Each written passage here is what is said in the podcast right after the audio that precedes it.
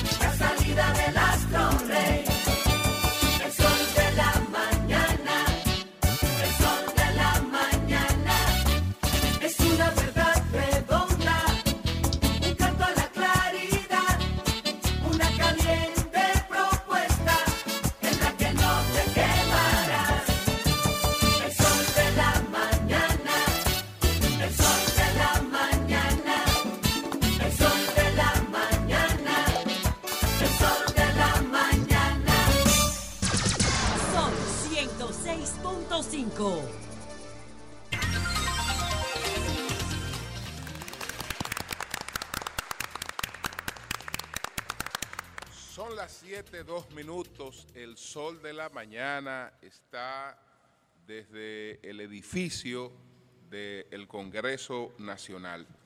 Hoy aquí se produce la reunión de eh, Eurolat.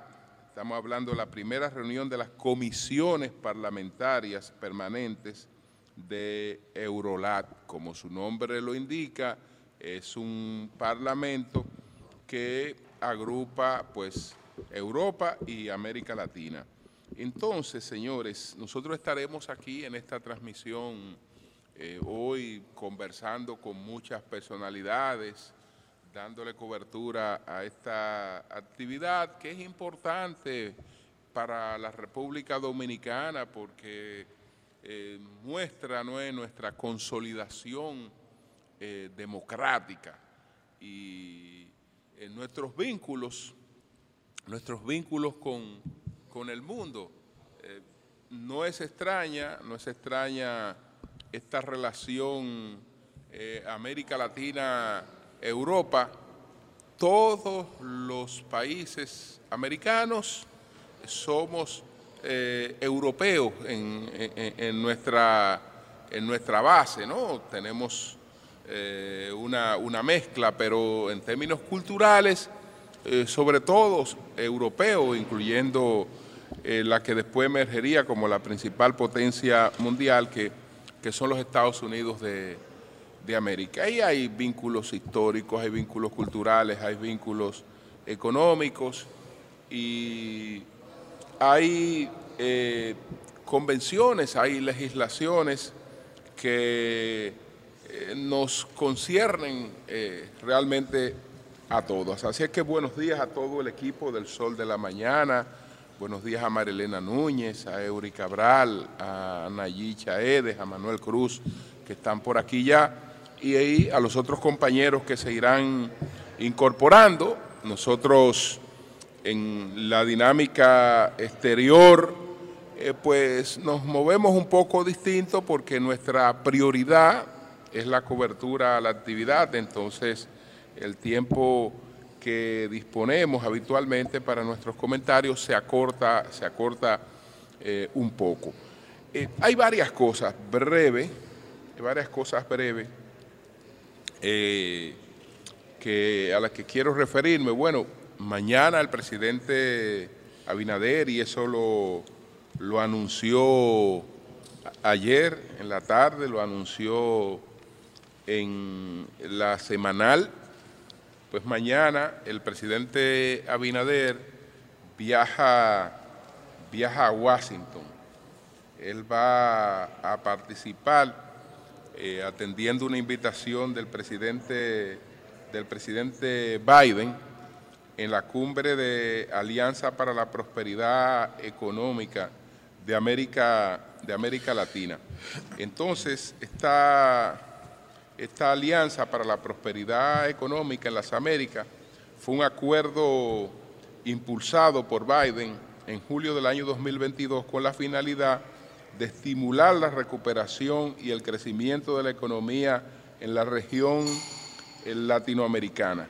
Entonces, bueno, eh, ahí estará el, el presidente Abinader, ayer le preguntaron si va a aprovechar ese escenario para tratar de, eh, de, insistir en el asunto haitiano.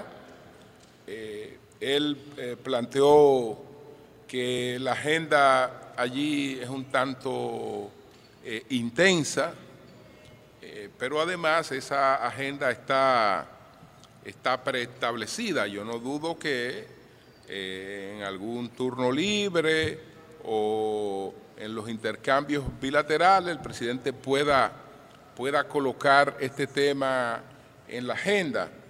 Haití no es parte de esta, de esta alianza, no es parte de esta alianza, y en gran medida ya hubo una resolución del Consejo de las Naciones Unidas que esa resolución lo que tiene que encontrar su camino de, de, aplicación. Entonces, éxito, presidente, esto, eh, ¿con qué está relacionada esta, esta alianza eh, que ha tenido la iniciativa de impulsar el presidente Biden? Bueno, con la presencia de China en la región, Estados Unidos, que desde el plan Reagan para la cuenca del Caribe no ha tenido ningún plan que lo haya superado en términos de los aportes para, para el desarrollo, suele acordarse de la región solamente cuando eh, hay alguna amenaza. Cuando hay alguna amenaza, eh, bueno, eh, cuando eh, se produjo el triunfo de la Revolución Cubana, entonces tuvimos la Alianza para, para el Progreso. Eh, cuando se produjo la Revolución Sandinista, tuvimos Plan Reagan para la cuenca del Caribe. Después que ya no estaban estos peligros, hemos tenido eh, unos programas ahí de escasa efectividad. Eh, pero desde hace un tiempo está una mayor presencia de China en la región y eso desde el propio presidente Trump y le ha dado continuidad Biden, ha animado a Estados Unidos a tratar de eh, lanzar una, una iniciativa que haga ver que Estados Unidos está dispuesta a un mayor acompañamiento a nuestros países para su desarrollo. Otro tema importante es que ayer hubo otra medida de flexibilización del el cierre de nuestra frontera con Haití. Eh, por lo menos la aérea eh, ya eh, realmente se descorrió. Ya no tenemos una barrera aérea, ya no tenemos un cierre de la frontera aérea entre los dos países. Ayer hubo una resolución de la Junta de Aviación Civil que autoriza tanto las operaciones de pasajeros como de carga entre Haití y la República Dominicana. Eso no resuelve el problema del gran flujo comercial que crea el cierre de la frontera, pero es un alivio. Es un alivio porque eh, hay muchas personas, estamos hablando, digamos, de, personas eh, de clase alta en, Haití, de clase media alta, que usan mucho eh, la, vía, la vía aérea por razones de, de seguridad, de rapidez, de eficiencia, y además en, en el caso de sus vuelos hacia otros países, eh, pues lo hacen vía la República Dominicana con esta frontera aérea, como estaba cerrada, eso, eso crea muchas, muchas dificultades. Entonces las personas que tienen eh, su visado actualizado no tienen ningún problema para ir a Haití, venir a la República Dominicana, eso es positivo. Yo creo que eso, eso flexibiliza un poco y en términos económicos ayuda un poquito también. No eh, como ocurrirá cuando haya una normalización del intercambio comercial entre los dos países, eh, por lo menos al nivel que estaba antes de que se produjera esta medida que el gobierno se vio en la obligación de tomar para defender los derechos dominicanos. Finalmente, señores, hay una decisión del Tribunal Constitucional de la República Dominicana que en términos jurídicos puede ser interesante, tiene sin embargo otras implicaciones. El Tribunal Constitucional se ha basado en dos cosas, en dos principios básicamente principio de igualdad, principio de razonabilidad. En función de principio de igualdad y principio de razonabilidad, ha considerado que la licencia paterna eh, que eh, debe tener el hombre tiene que ser igual a la licencia paterna de la mujer, que tener tan solo dos días de licencia paterna, como lo establece el Código en su artículo 54 para los hombres, eh, pues es un trato eh, discriminatorio, eh, para, para los hombres.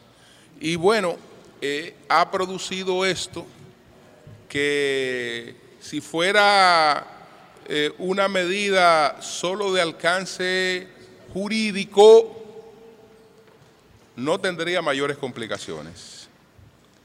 Pero encuentra, encuentra complicaciones porque es una medida que se dirige a una sociedad laboral que anda de paso, a una sociedad laboral en franco camino de desaparición, porque tal y como destacaba en el día de ayer, al referirme eh, pues a, esta obra eh, eh, de, Byung-Chun Han, que está planteando la sociedad del cansancio, esa sociedad del cansancio viene dada por el hecho de que ya hay una gran cantidad de personas que no trabajan para otro o no totalmente o no trabajan totalmente para otro, sino que incluso trabajan para otro, pero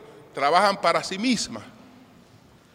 Y entonces esa gente vive en un estado de sobreexplotación. Es lo que él denomina el cambio de esa sociedad disciplinaria por una sociedad de rendimiento. En esa sociedad de rendimiento no eh, hay espacio ni para la mujer ni para que el hombre adopte este tipo, este tipo, de, este tipo de cosas. La dama, que es la dueña de su propio negocio, aunque esté lactando, aunque esté lactando, a los pocos días tiene eh, su aparato electrónico en la mano y está tratando de resolver en las actividades laborales de las que depende su ingreso, porque si no, no cuadra el mes. No cuadra el mes porque trabaja, trabaja para sí misma. Trabaja para sí misma y tiene una serie de compromisos que si no se lo resuelve ella o él, nadie se lo va a resolver. Y eh, pasa también lo propio con, con los hombres, pero eso es, eso es solamente una parte del cambio, porque la otra parte del cambio viene dada por las transformaciones tecnológicas.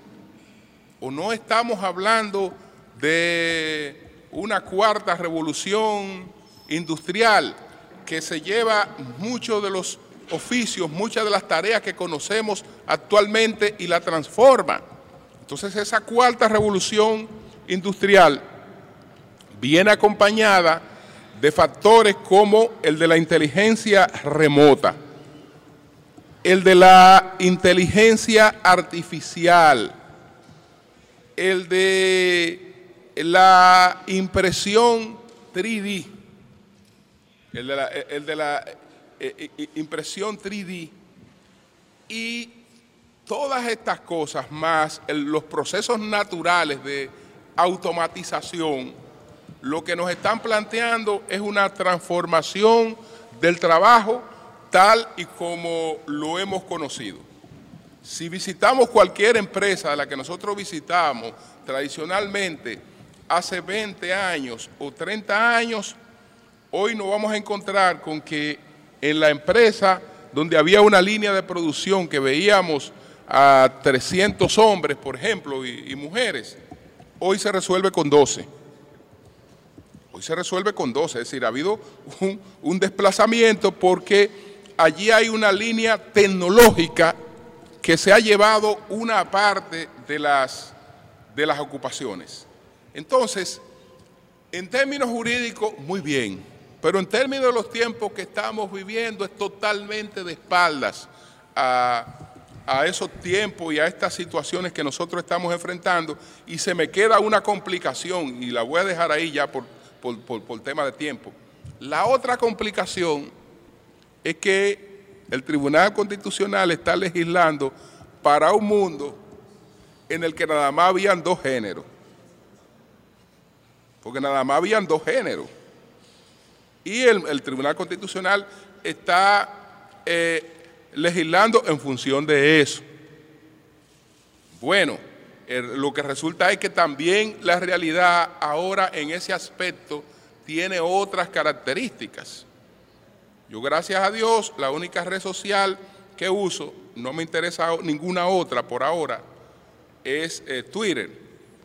Pero eh, solamente observando con la posibilidad de ingresar a cualquier otra red social, pues hay una de ellas que tiene 58 ubicaciones sexuales, es decir, no, dos, no, es que tú eres hombre o mujer, no, tú puedes ser 58 uh, cosas, 58 cosas distintas, todas distintas y todas se supone que van a reclamar derechos y requieren derechos, es decir que eh, estamos cada vez un poquito más complejo. Pero bueno, señores, recordar dónde está el sol de la mañana. El sol de la mañana está, eh, estamos en la parte frontal, estamos en la entrada del salón de la Asamblea, de, la Asamblea Nacional, en el tercer piso del Congreso Nacional. Aquí estamos nosotros para dar eh, cobertura a la primera reunión de las comisiones parlamentarias permanentes de Eurolat.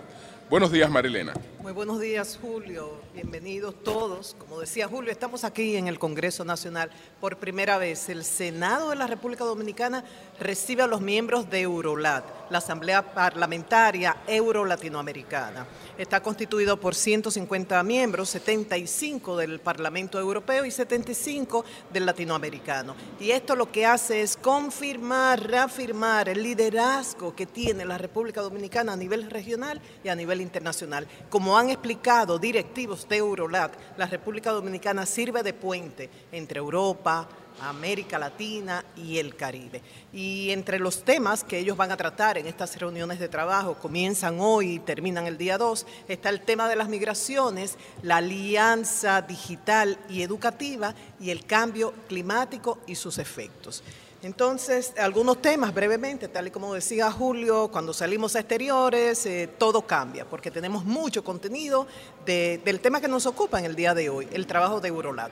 Comienzo lo que, por lo que considero que es muy preocupante, la suspensión del contrato del Intran con la empresa Transcor Latam SRL dispuesta por compras y contrataciones. ¿Y por qué se hizo eso? Es una suspensión temporal, hasta tanto se confirme la veracidad de las denuncias de empresas afectadas.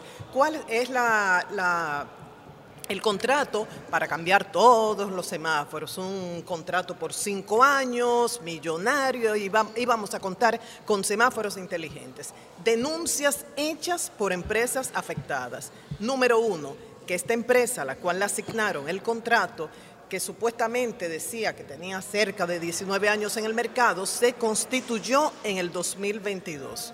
Otra denuncia, que los, mucha información estaba en inglés sin la correspondiente traducción al español. Algo grave también, denuncia hasta el momento que esta empresa suministró una serie de certificaciones que no le correspondía a la misma, sino que eran de otras empresas.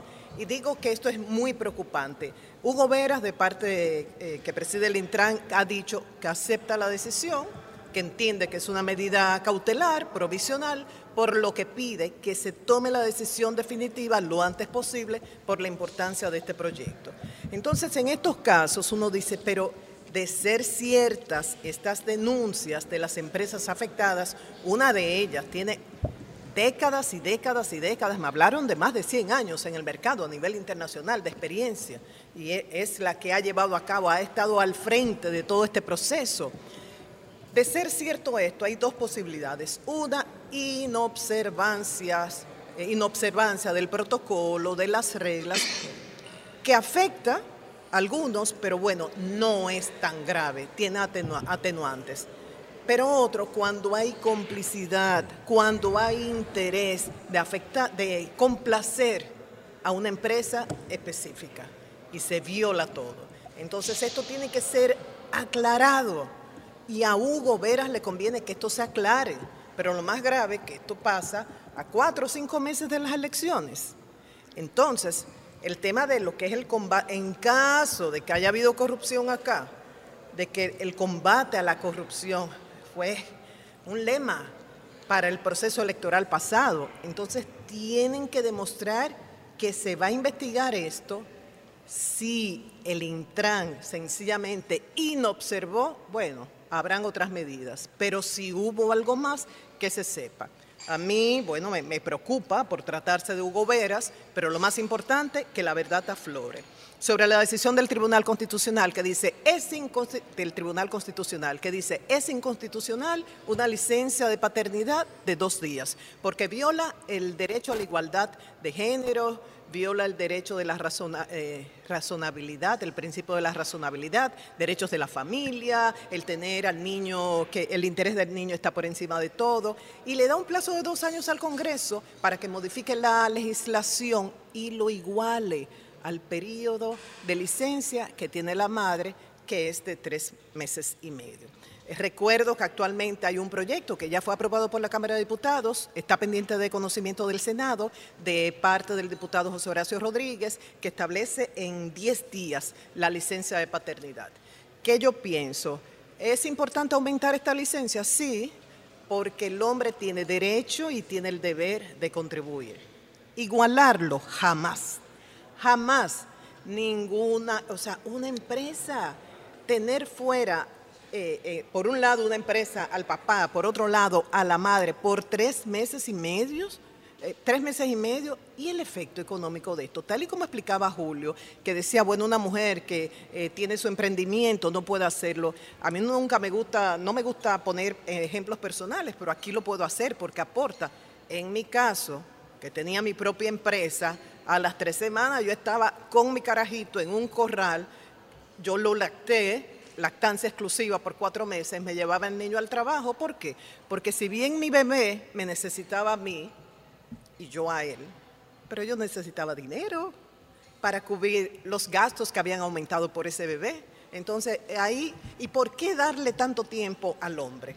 Si la mujer debe recuperarse de un proceso de embarazo, si tuvo cesárea, ya ustedes saben la recuperación. Ah, no, pero fue parto natural. Hoy la episiotomía, que es ese corte que se hace en el perineo entre el ano y la vagina, eso duele y lleva un proceso de recuperación, al igual que la lactancia. Entonces no creo que deba ser un tiempo igual. Lo otro debe ser acompañado de una campaña educativa. Señores, Víctor esta mañana hablaba cuando saludaba a todo el mundo y a los hombres que van a trabajar y a los que están haciendo ejercicio y eso, y a las mujeres que están preparando a los niños para ir a la escuela, elaborando el desayuno. Víctor, Víctor Gómez dijo eso, o sea, en la mente de Víctor, claro que ahora él debe decir, no, no, no, yo no quise decir eso, María Elena, sí, Víctor, yo te estaba oyendo esta mañana y lo dijiste. En la mente de Víctor, el hombre para al trabajo, la mujer con esas tareas. Entonces yo creo que si los dos trabajan, los dos deben, pueden participar. Se necesita una campaña de educación y luego cómo se garantiza que esa licencia sea ocupada para ese bebé y para la familia y que ese hombre no se vaya a jugar billar, a jugar dominó, a tomar unas frías. Finalmente, decir que, bueno, qué bien que se está investigando profundamente lo que pasó en la zona colonial. La vicepresidenta reconoció que hubo fallos y dice, bueno, serán sancionados los que fallaron hay testigos de la zona colonial que dicen, y se tienen los nombres y apellidos, que desde las 8 de la mañana, de, la noche, estaban llamando, señores, aquí hay individuos raros con un comportamiento muy extraño. Y hasta las 2 de la mañana estaban llamando e insistiendo eh, sobre eso. Y, sobre este mismo caso, qué bueno lo, lo que dijo el presidente en la semanal, en el día de ayer. ¿Qué dijo? La zona colonial, como cualquier espacio público, es para que sea disfrutado por cualquier persona, no importa del sector donde provenga, pero no puede alterar el orden público, no lo puede hacer. Y por otro lado, refiriéndose a la frontera, que le preguntaron si iba a haber flexibilidad, ya Julio habló de una flexibilidad a nivel del transporte aéreo, decía, ya lo dije, la frontera no seguirá igual. Y dice, ¿cómo es que desde acá, República Dominicana, protestan porque estamos pidiendo los datos biométricos. Esto tiene que ver con la seguridad nacional y creo que en esto el presidente tiene mucha razón, Julio. Bien, pues continuamos, continuamos. Son las 7.27 minutos. Buenos días, Nayí, adelante. Muy buenos días, Julio Martínez Pozo. Buenos días a este gran equipazo del sol de la mañana. Y como usted decía, bien temprano nos encontramos en el Congreso Nacional aquí en la entrada del Salón de la Asamblea Nacional, donde se va a estar realizando esta, este importante evento de Eurolat, eh, parlamentos eh, europeos y latinoamericanos unidos, eh, un gran trabajo, además, muchísimos temas interesantes que se van a tratar en el día de hoy.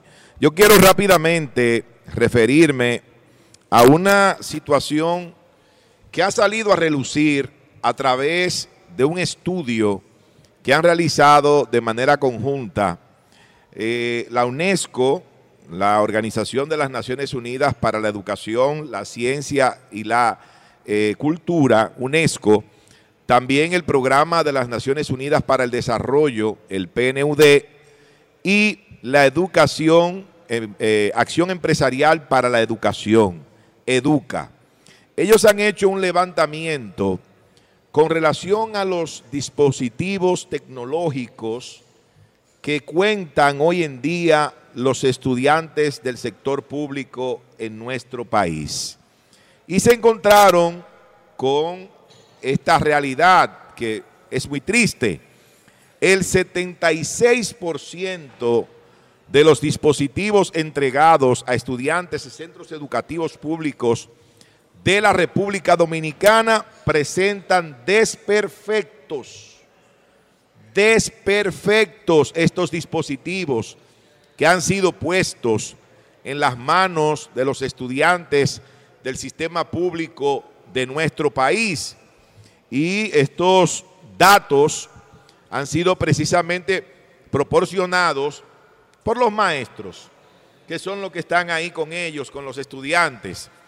Y estos dispositivos, bueno, son las laptops, las tablets, las pizarras y otros eh, tipos que han sido entregados por el Ministerio de Educación de la República Dominicana. Aquí, desde hace ya muchos años, se viene invirtiendo mucho dinero en tecnología para la educación. Recuerdo que en la gestión de el señor eh, Fulcar, y creo que también en la gestión actual de Ángel Hernández, se ha estado entregando equipos para eh, las escuelas, para los estudiantes, para ir cerrando poco a poco esa brecha tecnológica que existe en nuestro país. Pero eh, este estudio es verdaderamente preocupante cuando señala que casi un 80% de esos dispositivos que se han puesto en manos de los estudiantes tienen serios desperfectos. Pero además Además, hay otro problema, que es el acceso al Internet. El acceso al Internet. Más del 80% de los encuestados dicen que persisten serias dificultades para el acceso al Internet. Algunos están en comunidades rurales, otros en comunidades urbanas, pero dicen que la potencia y la calidad de la señal del Internet en estos lugares no es la adecuada. Es decir, que no basta, no basta con comprar eh, tablets, con comprar eh, laptops, eh, pizarras interactivas, comprar todos estos equipos tecnológicos. Si al final, si al final no vamos a tener los demás elementos que se necesitan para que se puedan utilizar de manera efectiva, de manera eficaz esos equipos tecnológicos que, repito, buscan, buscan eh, ayudar, potenciar el nivel de educación que tenemos hoy en día en la República Dominicana. Estos equipos, hay un 43.5% de ellos en las zonas rurales, los que tienen desperfectos, y un 33.1% en las zonas urbanas. Así que esa es la realidad que hoy en día enfrenta el Ministerio de Educación con relación a todos esos equipos, a toda esa revolución tecnológica que supuestamente hemos estado viviendo en los últimos años en la República Dominicana. Finalmente, referirme a lo ocurrido en la ciudad colonial y a la participación en el día de ayer de la vicepresidente de la República, la licenciada Raquel Peña, en el Palacio de la Policía Nacional. Ustedes saben que el presidente Luis Abinader asumió este tema de la seguridad ciudadana y de que iba a visitar todos los lunes en la mañana el Palacio de la Policía, donde se iba a reunir allí, además del director de la policía, con otros importantes funcionarios del gobierno que tienen que ver con el área, pero el presidente por múltiples situaciones, eh, ocupaciones, no siempre le es posible participar de esta reunión. En el día de ayer no le fue posible y delegó en la vicepresidente de la República, Raquel Peña, quien dijo que eh, se va a investigar a fondo para establecer las responsabilidades de lo que pasó en la ciudad colonial, ese desorden mayúsculo que hubo en esta zona donde se concentraron una gran cantidad de personas, jóvenes y no tan jóvenes, y crearon un desorden generalizado. Pero uno se pregunta, se pregunta sobre todo eh, en nuestro país que es tan difícil hacer, hacer algo como eso, ¿dónde está la prevención de situaciones como estas? ¿Cómo podemos lograr prevenir situaciones como estas? ¿Por qué en el momento en el que fueron reuniéndose y aglomerándose en el Parque Duarte, también en el Parque Colón, una gran cantidad de personas, ¿por qué en ese momento no actuaron las autoridades para ver qué estaba ocurriendo? Porque si en el lugar no estaba, no se estaba realizando un concierto, eh, de una orquesta sinfónica ni de una orquesta popular. Sin embargo, había esta gran cantidad eh, de gente en estos lugares. Yo creo que las autoridades debieron actuar en ese momento para frenar eh, y tal vez impedir lo que luego pasó. Todo ese desorden, basura por todos lados, tiros de armas de fuego, también, como decía ayer nuestra compañera eh, María Elena Núñez, gente que hizo de todo en las inmediaciones eh, de este Parque Duarte, del Parque y de diferentes calles de la ciudad colonial. La número uno y la número dos. El, el número uno y el número dos. Ella dice orinar y defecar para, para que se entienda mejor. de los senderistas. Orinar y defecar.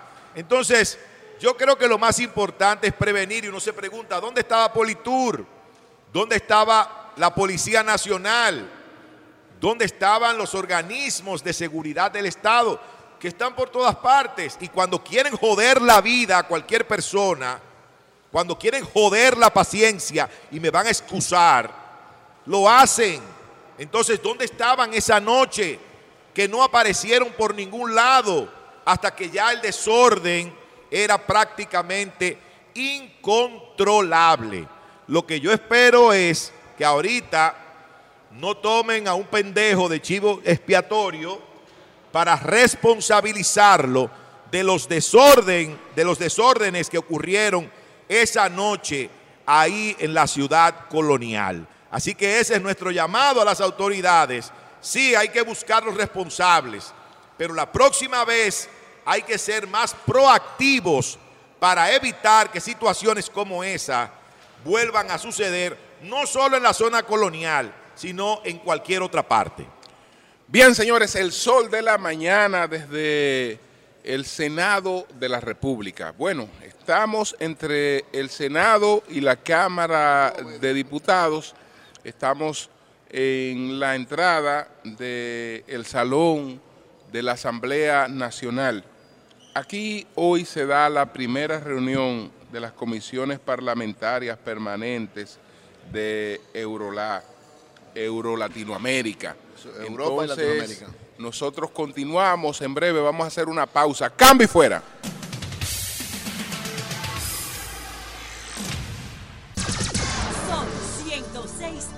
106.5.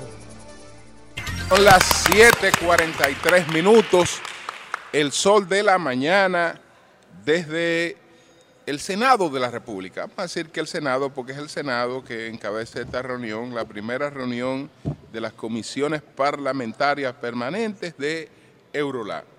Buenos días, Manuel. Manuel Cruz, adelante. Buenos días, señores. Buenos días para todos ustedes. Buenos días al país. Buenos días también a todos los amigos ¿verdad? que nos dan seguimiento a través de nuestra plataforma RCC Media Señores, agradecer ¿verdad? Este, y saludar este importante evento que se va a desarrollar, se viene desarrollando en la República Dominicana desde el día de ayer, este que reúne ¿verdad? comisiones interparlamentarias, el Parlamento Andino, el Parlamento Europeo, el Parlamento Centroamericano, el Parlamento también, una comisión del Congreso Nacional de México, del Congreso Nacional de Chile.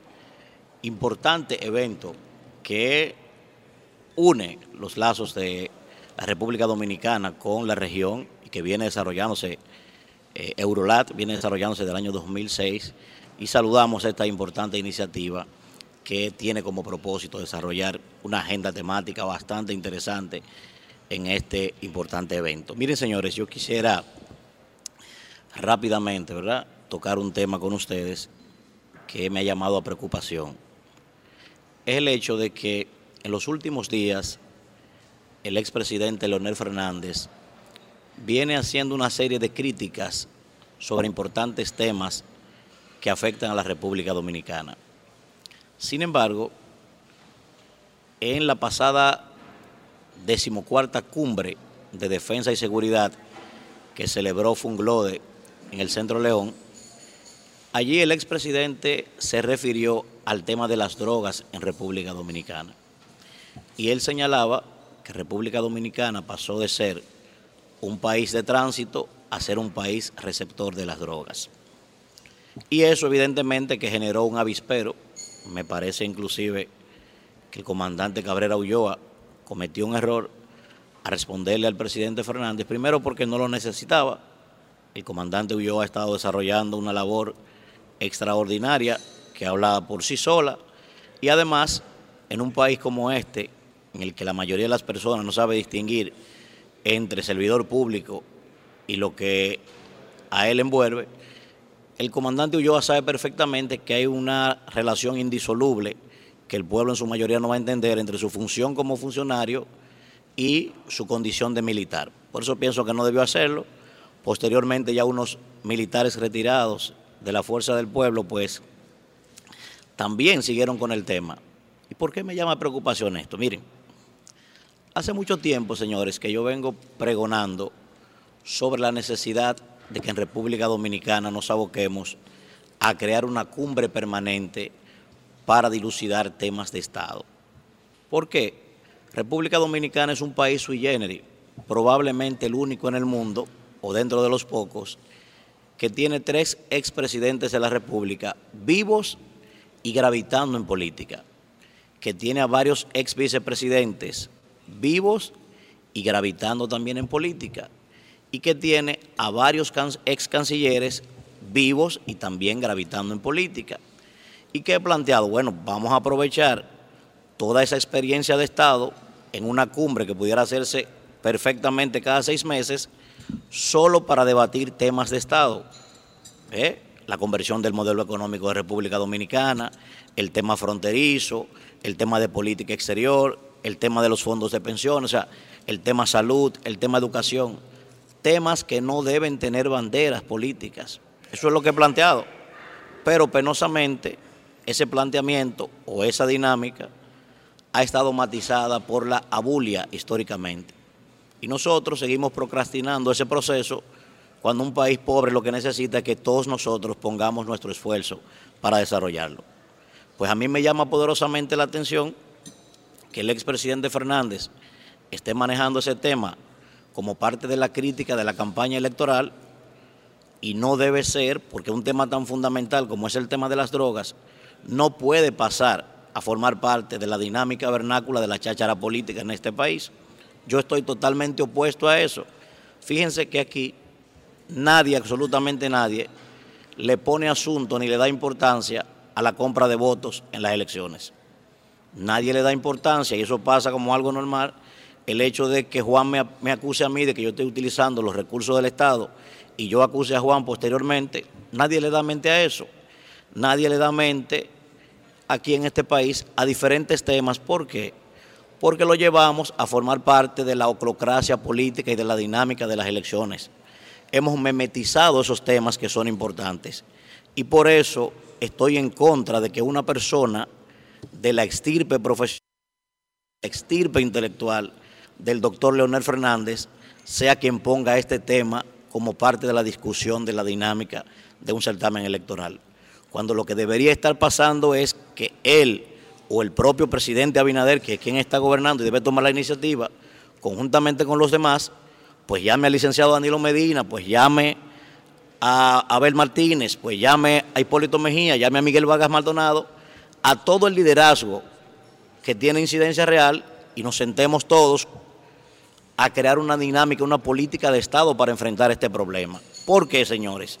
¿Por qué no acepto eso? O porque sencillamente mientras Leonel estaba en un salón haciendo críticas sobre este tema, en ese mismo instante había quizás, porque eso pasa a diario, un desaprensivo dándole golpe a su madre para que le busque dinero para él usar droga. En ese mismo instante quizás estaba un desaprensivo en estado de drogadicción, de, de éxtasis por el consumo de drogas, violando a una niña. En ese mismo instante quizás estaba otro grupo haciendo lo mismo que había un grupo drogacho haciendo en la zona colonial. Y nosotros entonces utilizando este tema para debate de campaña electoral. Eso no puede ser. O sea, eso no puede ser.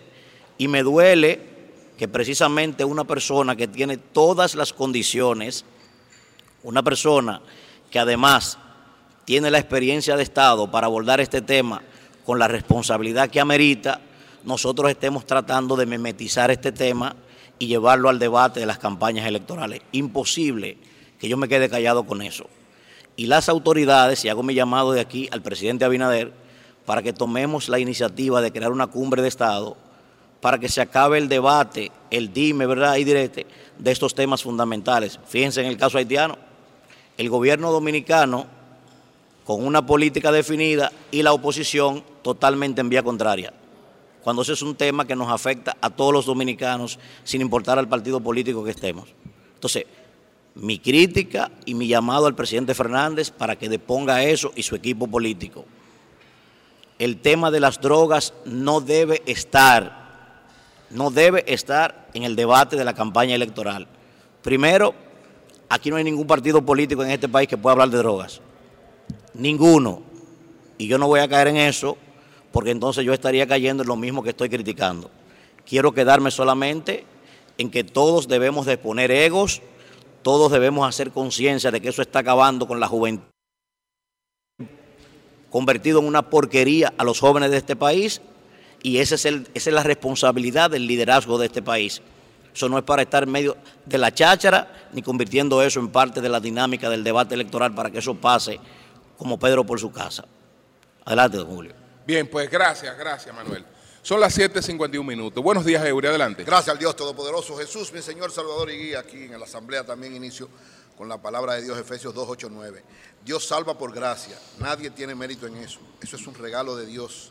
La salvación no es un premio por las cosas buenas que hagamos hecho, porque ninguno debe jactarse, dice el apóstol Pablo. Todo es una gracia de Dios. Y a propósito, el comentario principal va a propósito del 31 de octubre, que es el Día Nacional de los Evangélicos, porque precisamente hoy se celebra que Martín Lutero colocara las 95 tesis en la Catedral de Wittenberg, en la puerta de la Catedral de Wittenberg, y provocó una transformación extraordinaria en todo lo que tiene que ver la iglesia y la fe. Pero antes quiero dar las gracias a mi amigo Sandy Firpo, a la Asociación de Comerciantes Industriales de Santiago, porque eh, auspiciaron la presentación. Mañana será la presentación, mañana miércoles primero de noviembre a las 6 de la tarde, en el auditorio del Centro León del documental La Industria en RD 1962-2022, seis décadas de una maravillosa historia. Están invitadas todos los empresarios de Santiago, personalidades de Santiago, y ahí nos daremos cita mañana a las 6 de la tarde en el auditorio del Centro León. Y también agradecer a mi amigo Rey Andújar, el director de la Dirección de Cultura de Nueva York,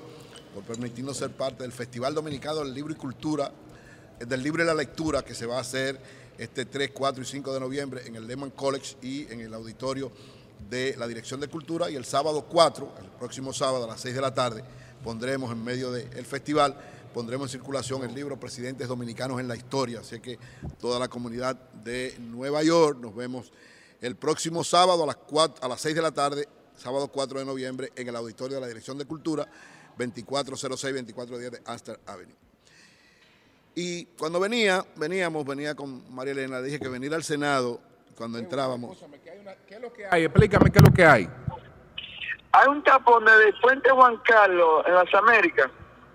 No sé si hay un problema en la en el túnel, pero hay un tapón fuertísimo. Ok, ok.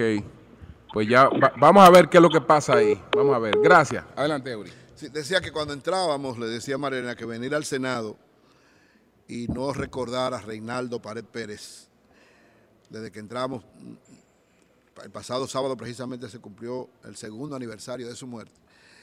Y Reinaldo, para muchos de nosotros, por las tantas veces que vinimos, no solamente a, compartir con él, a recibir orientación, a recibir una serie de elementos, sino también a trabajar. En varias ocasiones vinimos a cubrir, siendo él el presidente del Senado, eh, actividades aquí, las- los cambios de presidente, las presentaciones de los presidentes, de sus memorias y de él mismo, varias actividades participamos. Y Reinaldo, sin lugar a dudas, es una de las grandes figuras políticas de la historia moderna de la República Dominicana. Un senador ejemplar, un líder político ejemplar, un gran amigo y hermano de mucho tiempo. Y venir al Senado es de alguna manera reencontrarnos con todo lo que significó Reinaldo Pared Pérez. Como, como, como persona, como programa, como emisor, en nombre de todos, creo que es precisamente rendir homenaje a Reinaldo estando nosotros aquí en esto que fue su área de trabajo durante tanto tiempo. Gracias Reinaldo por todo ese ejemplo que dejaste. Miren, decía que hoy es 31 de octubre. 31 de octubre, el Martín Lutero, que era un sacerdote, que tenía una serie de cuestionamientos, a- sobre todo a la Iglesia Católica, que planteaba que la salvación era producto en ese momento, eh, la teoría que tenía era que había que comprar la salvación, es decir, hacer unos pagos para usted recibir, ir al purgatorio.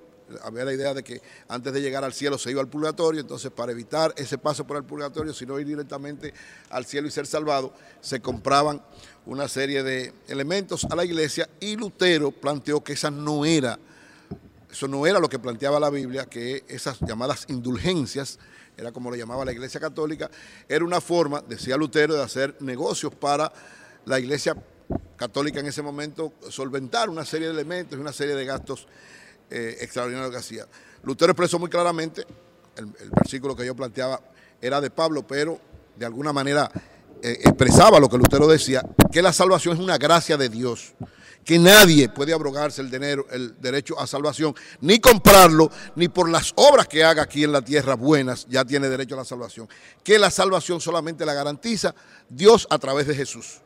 Y entonces él echó ese pleito, puso sus 95 tesis, que es donde desarrolla la idea que tenía, enfrentó, en, en este caso, a los que mandaban la Iglesia Católica en ese momento, y lógicamente esto provocó una situación de enfrentamiento y de cisma. ¿Cuáles eran los elementos fundamentales que planteaba Lutero? Él los resumió en lo que se llamaron las cinco solas o cinco solas de Lutero. La primera, solo escritura, que expresaba que solo la escritura de Dios es válida para los cristianos, solo la Biblia, no la interpretación que pueda dar cualquiera, sino lo que plantea la Biblia. El solo Christus, que es solo a través de Cristo se llega a Dios y a la salvación. Solo la gracia, que es solamente salvación eterna la da a Dios por gracia. Gracia es darnos algo que nosotros no merecemos. Misericordia es no darnos lo que merecemos y gracia es darnos lo que no merecemos. Entonces la gracia nos la da Dios aunque no la merezcamos y solamente Él puede darla. La cuarta era sola fide, es decir, solo la fe es el camino de la salvación, no las obras de los hombres o las mujeres que hagan aquí en la tierra. Y finalmente la solo deo gloria, el propósito de la salvación que recibimos es glorificar a Dios. En esos cinco elementos, o los llamados cinco solas de Lutero, se sintetizaban las 95 tesis que él planteó al colocarla en la Catedral de Wittenberg. Esto lógicamente provocó un cismas, un cisma grandísimo en la iglesia, él fue excomulgado y lógicamente ahí iniciaron, se inició la reforma protestante que empezó a caminar. ¿Por qué tuvo tanto éxito Lutero con esto? Porque también había empezado en ese momento la imprenta de Gutenberg. Eh, Lutero era alemán, Gutenberg también era alemán. Y entonces Lutero pudo primero traducir la Biblia, que solamente estaba en latín, la tradujo a varios idiomas, entre ellos al alemán, pero además sus tesis la imprimió y la distribuyó en toda Europa y en todos los sitios donde podía llegar. Y esto provocó entonces que mucha gente tomara conciencia y empezara un movimiento que es la reforma protestante, que se convirtió precisamente en una especie, decimos los protestantes, de rectificación de muchas cosas que tenía la Iglesia Católica, que luego la adoptó, varias de esas cosas después la adoptó la Iglesia Católica, y dio camino a lo que es la gran cantidad de eh, teólogos protestantes, pastores protestantes en el mundo que han continuado con esta teoría de Lutero, la han ampliado, la han profundizado, la han precisado, como es el caso de John Calvino, el francés John Calvino y el inglés John Wesley, que siguieron este proceso de transformación, sobre todo de lo que tiene que ver con la visión ante la fe y la visión ante la salvación, y lógicamente también tuvo implicaciones desde el punto de vista político y social, aunque fue una transformación de fe, básicamente expresada una interpretación que Lutero entendía que la Iglesia Católica, la dirección de la Iglesia Católica tenía incorrecta, también provocó una transformación social y política. ¿Por qué? Porque todos sabemos que la Iglesia Católica en ese momento era parte importante del poder político.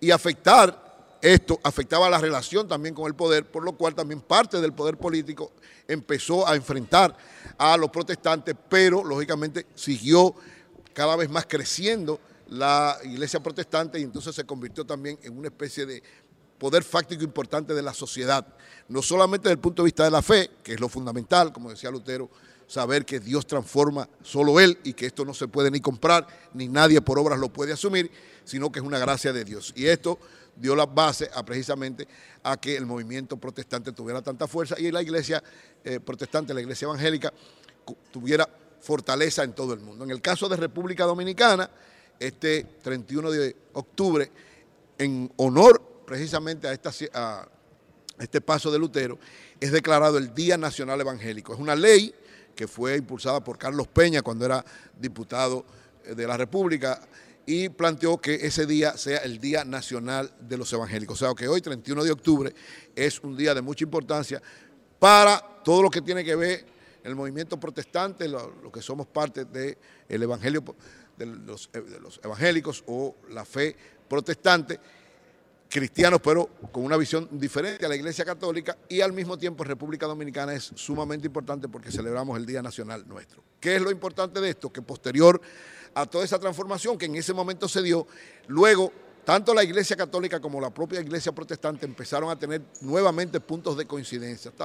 Y en los tiempos modernos también ya la Iglesia Católica ha asumido este criterio fundamental de Lutero en el sentido de que la salvación es, no se compra, sino que es por gracia de Dios. O sea, transformó política y socialmente esa situación en aquel momento y eso provocó también varios cambios importantes en la Iglesia Católica y tanto los católicos como los evangélicos, que en el fondo somos cristianos, porque los dos creemos en ese elemento fundamental que decía, que decía Lutero, que solo a través de Cristo se llega a Dios y se llega a la salvación, es un punto que nos une de manera específica, aunque tengamos muchas cosas diferentes. Así es que en este día, 31 de octubre, felicito me felicito y felicito a todos los que somos parte de este movimiento evangélico, de este movimiento protestante, que se inició con ese espíritu claro y preciso de Martín Lutero, de entender con firmeza y claridad que la salvación solamente se logra con Dios a través de asumir a Jesús como Señor Salvador de nuestra guía. Los evangélicos en sentido general han seguido en esta orientación y cada día han crecido más y hoy en día el movimiento que sigue a Cristo, o sea, que cristianos evangélicos y cristianos católicos, en el mundo somos de las principales religiones, de la principal fe que impulsa a los seres humanos a tener límites para no hacer cosas incorrectas y para, como dice muy bien la Biblia, dice el apóstol Pablo, nunca cansarnos de hacer el bien.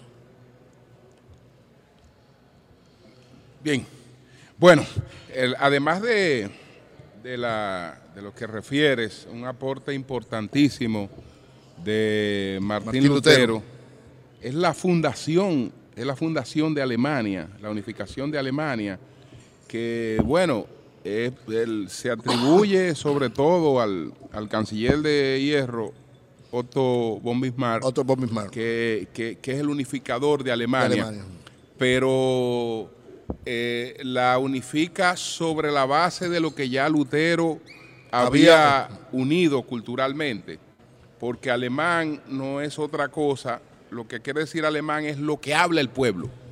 Alemán es la lo expresión popular. Es lo que habla el pueblo. Entonces, quien coge esos cucho mil dialectos germánicos y le da una sola lectura por vía de la Biblia, le da una sola traducción lectura, que hace de la Biblia, eh, le da una sola lectura y esa lectura es prácticamente en gran, en gran medida la base es una, de es, una de las bases de la zapata del idioma alemán. Entonces, eh, a partir de ahí, pues ya las cosas se irían transformando, pero, pero, pero en gran medida el, alemán es una creación de Lutero en, ese, en ese sentido. Y bueno, eh, él tenía esta visión, esta visión, eh, coincidieron el amor y muchos intereses también, que coincidieron porque eh, a partir de la reforma nos fuimos a 30 años de guerra, porque esto no se... Sí, tuvo una expresión social y eh, política. Esto no se decidió de, un- de- de- de un día para otro, hubo 30 años de guerra, porque hubo algunos príncipes a los que el mensaje de Lutero... eh, ¿Los afectó? No, le, le lucía como música para sus oídos. Ah, para, para romper con la iglesia Porque católica. esos príncipes que habían sido instalados por el papado, el papado te daba el principado, te daba el predominio de la del tierra, terreno. etcétera. Con la reforma podían quedarse con la tierra, que ya no era de la iglesia, sino que iban a pasar ellos a ser sus propietarios y- y aprovecharon la oportunidad. Y entonces aprovecharon la, la reforma protestante, eh, empujada también por Enrique VIII, que quería casarse. En Inglaterra. Y la iglesia se lo impedía. Estaba muy enamorado de Ana Bolena, la iglesia le impedía eso. Y aprovechó también para eh, empujar todo ese movimiento de reforma que concluyó con la paz de Westfalia, eh, que es la que ha dado organización todavía al mundo que, que- que vivimos. Así es. Bueno, señores, continuamos. Nosotros estamos aquí, estamos eh, en el Congreso, eh, nuevo presidente del Senado, ojalá que tengamos la oportunidad de conversar con el nuevo presidente del Senado. Un saludo para el expresidente del Senado, don Eduardo Estrella, Sí. Que no sé si estará por aquí, lea, don Eduardo Estrella. Debe estar por aquí, tal- debe estar con nosotros un momento. Él está, él está viniendo a la sesión. Él debe estar viniendo porque él es un hombre muy cumplidor. él es un hombre responsable. No, no, no, pero espérese, don, Él es un don hombre- Julio. eh, No, don Julio, espérese, espérese. Don Eduardo tranquilo. Yo no he dicho que no sea Sí, eso, no. don no, no, Eduardo Yo digo que tranquilo. sí ha estado viniendo a las sesiones. Hay maldad en tus palabras. ya hay como, maldad. como, sena- como senador, ¿verdad? Simplemente, no como presidente del Senado. Él es un hombre responsable. Él es muy cumplidor. Y Pero sabe, se me consta, ¿eh?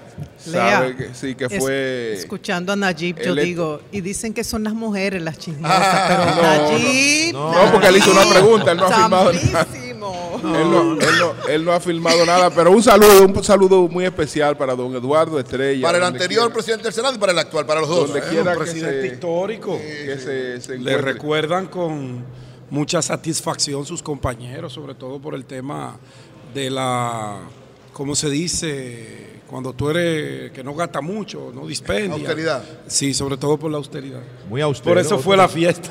¿Eh? Por la austeridad fue la fiesta. Son las 8, 7 minutos. Buenos días, Pedro, adelante. Buenos días, don Bueno, Julio. no hable mal de, de Eduardo. No, no, Eduardo, don Eduardo No hable es mi amigo. Eduardo. No, no, don Eduardo es mi amigo. Yo bromeo. Gran santiaguero. Don Eduardo sabe que le tengo un respeto al más alto nivel y él me lo tiene a mí. No, no, me distingue su amistad. Me llama en cada cumpleaños y eso de verdad a- a que todos, tiene un A valor todos nos llaman. al cumpleaños. y en cualquier momento de dificultad que, que hemos tenido, yo he recibido una llamada de don Eduardo Estrella de su número directo sin intermediario. Y eso de verdad que para mí es una alta distinción. Le respeto muchísimo, es un hombre muy honorable y muy serio. Sus situaciones con el PRM, bueno, eso sabrán ellos. No, pero, él proclamó al presidente ahora también. La proclamó, hizo la proclamación. Sí, la- la- Ah, no, por su pleito no con el presidente. No, no, no, que no, no, no. No, no, no. Entre el presidente y él siempre hubo una excelente relaciones. y sigue habiendo. Y sigue Lo que habiendo. Luis no tenía otra alternativa, había que mover eso. Bueno, buenos días a todos. Estamos en, la, en el Senado de la República. Estamos enfrente del Salón de la Asamblea, en la Eurolab. La Eurolab, reunión de las comisiones parlamentarias permanentes de la Asamblea Parlamentaria Euro-Latinoamérica. Temas de muchísimo interés para la región y para Europa se van a debatir. Esperamos a la senadora Farideh Raful, que esa Sí. no falta a su trabajo. No, la senadora- Vicepresidenta del Senado. esa no falta a su trabajo. O sea que Eduardo sí no, falta. no, no, no. Yo no he dicho que Eduardo falta. Ah, que Farideh no, falta. Que esa no falta. Nayib. Nayib, Nayib, deja tu. Allí. No, no, no, Eduardo, no, Eduardo Eduardo, no falta. Eduardo no falta. No, el problema de. Eduardo no es ese, no. Aclarado. Sí, sí, sí. Bueno, estamos aquí, un programa súper especial, una agenda como de costumbre en este tipo de programas. vamos a conversar con diferentes personalidades de Latinoamérica y de Europa con relación a esta amplísima agenda que se va a tratar eh, a partir del día de hoy aquí en el Senado de la República y que contará con la organización del Senado de la República Dominicana en la persona de eh, Ricardo de los Santos, quien es su presidente, y la honorable también vicepresidente del Senado, doña, eh, o no doña, nuestra queridísima amiga Farideh Raful, y estará presente aquí la vicepresidente de la República, la señora Raquel Peña.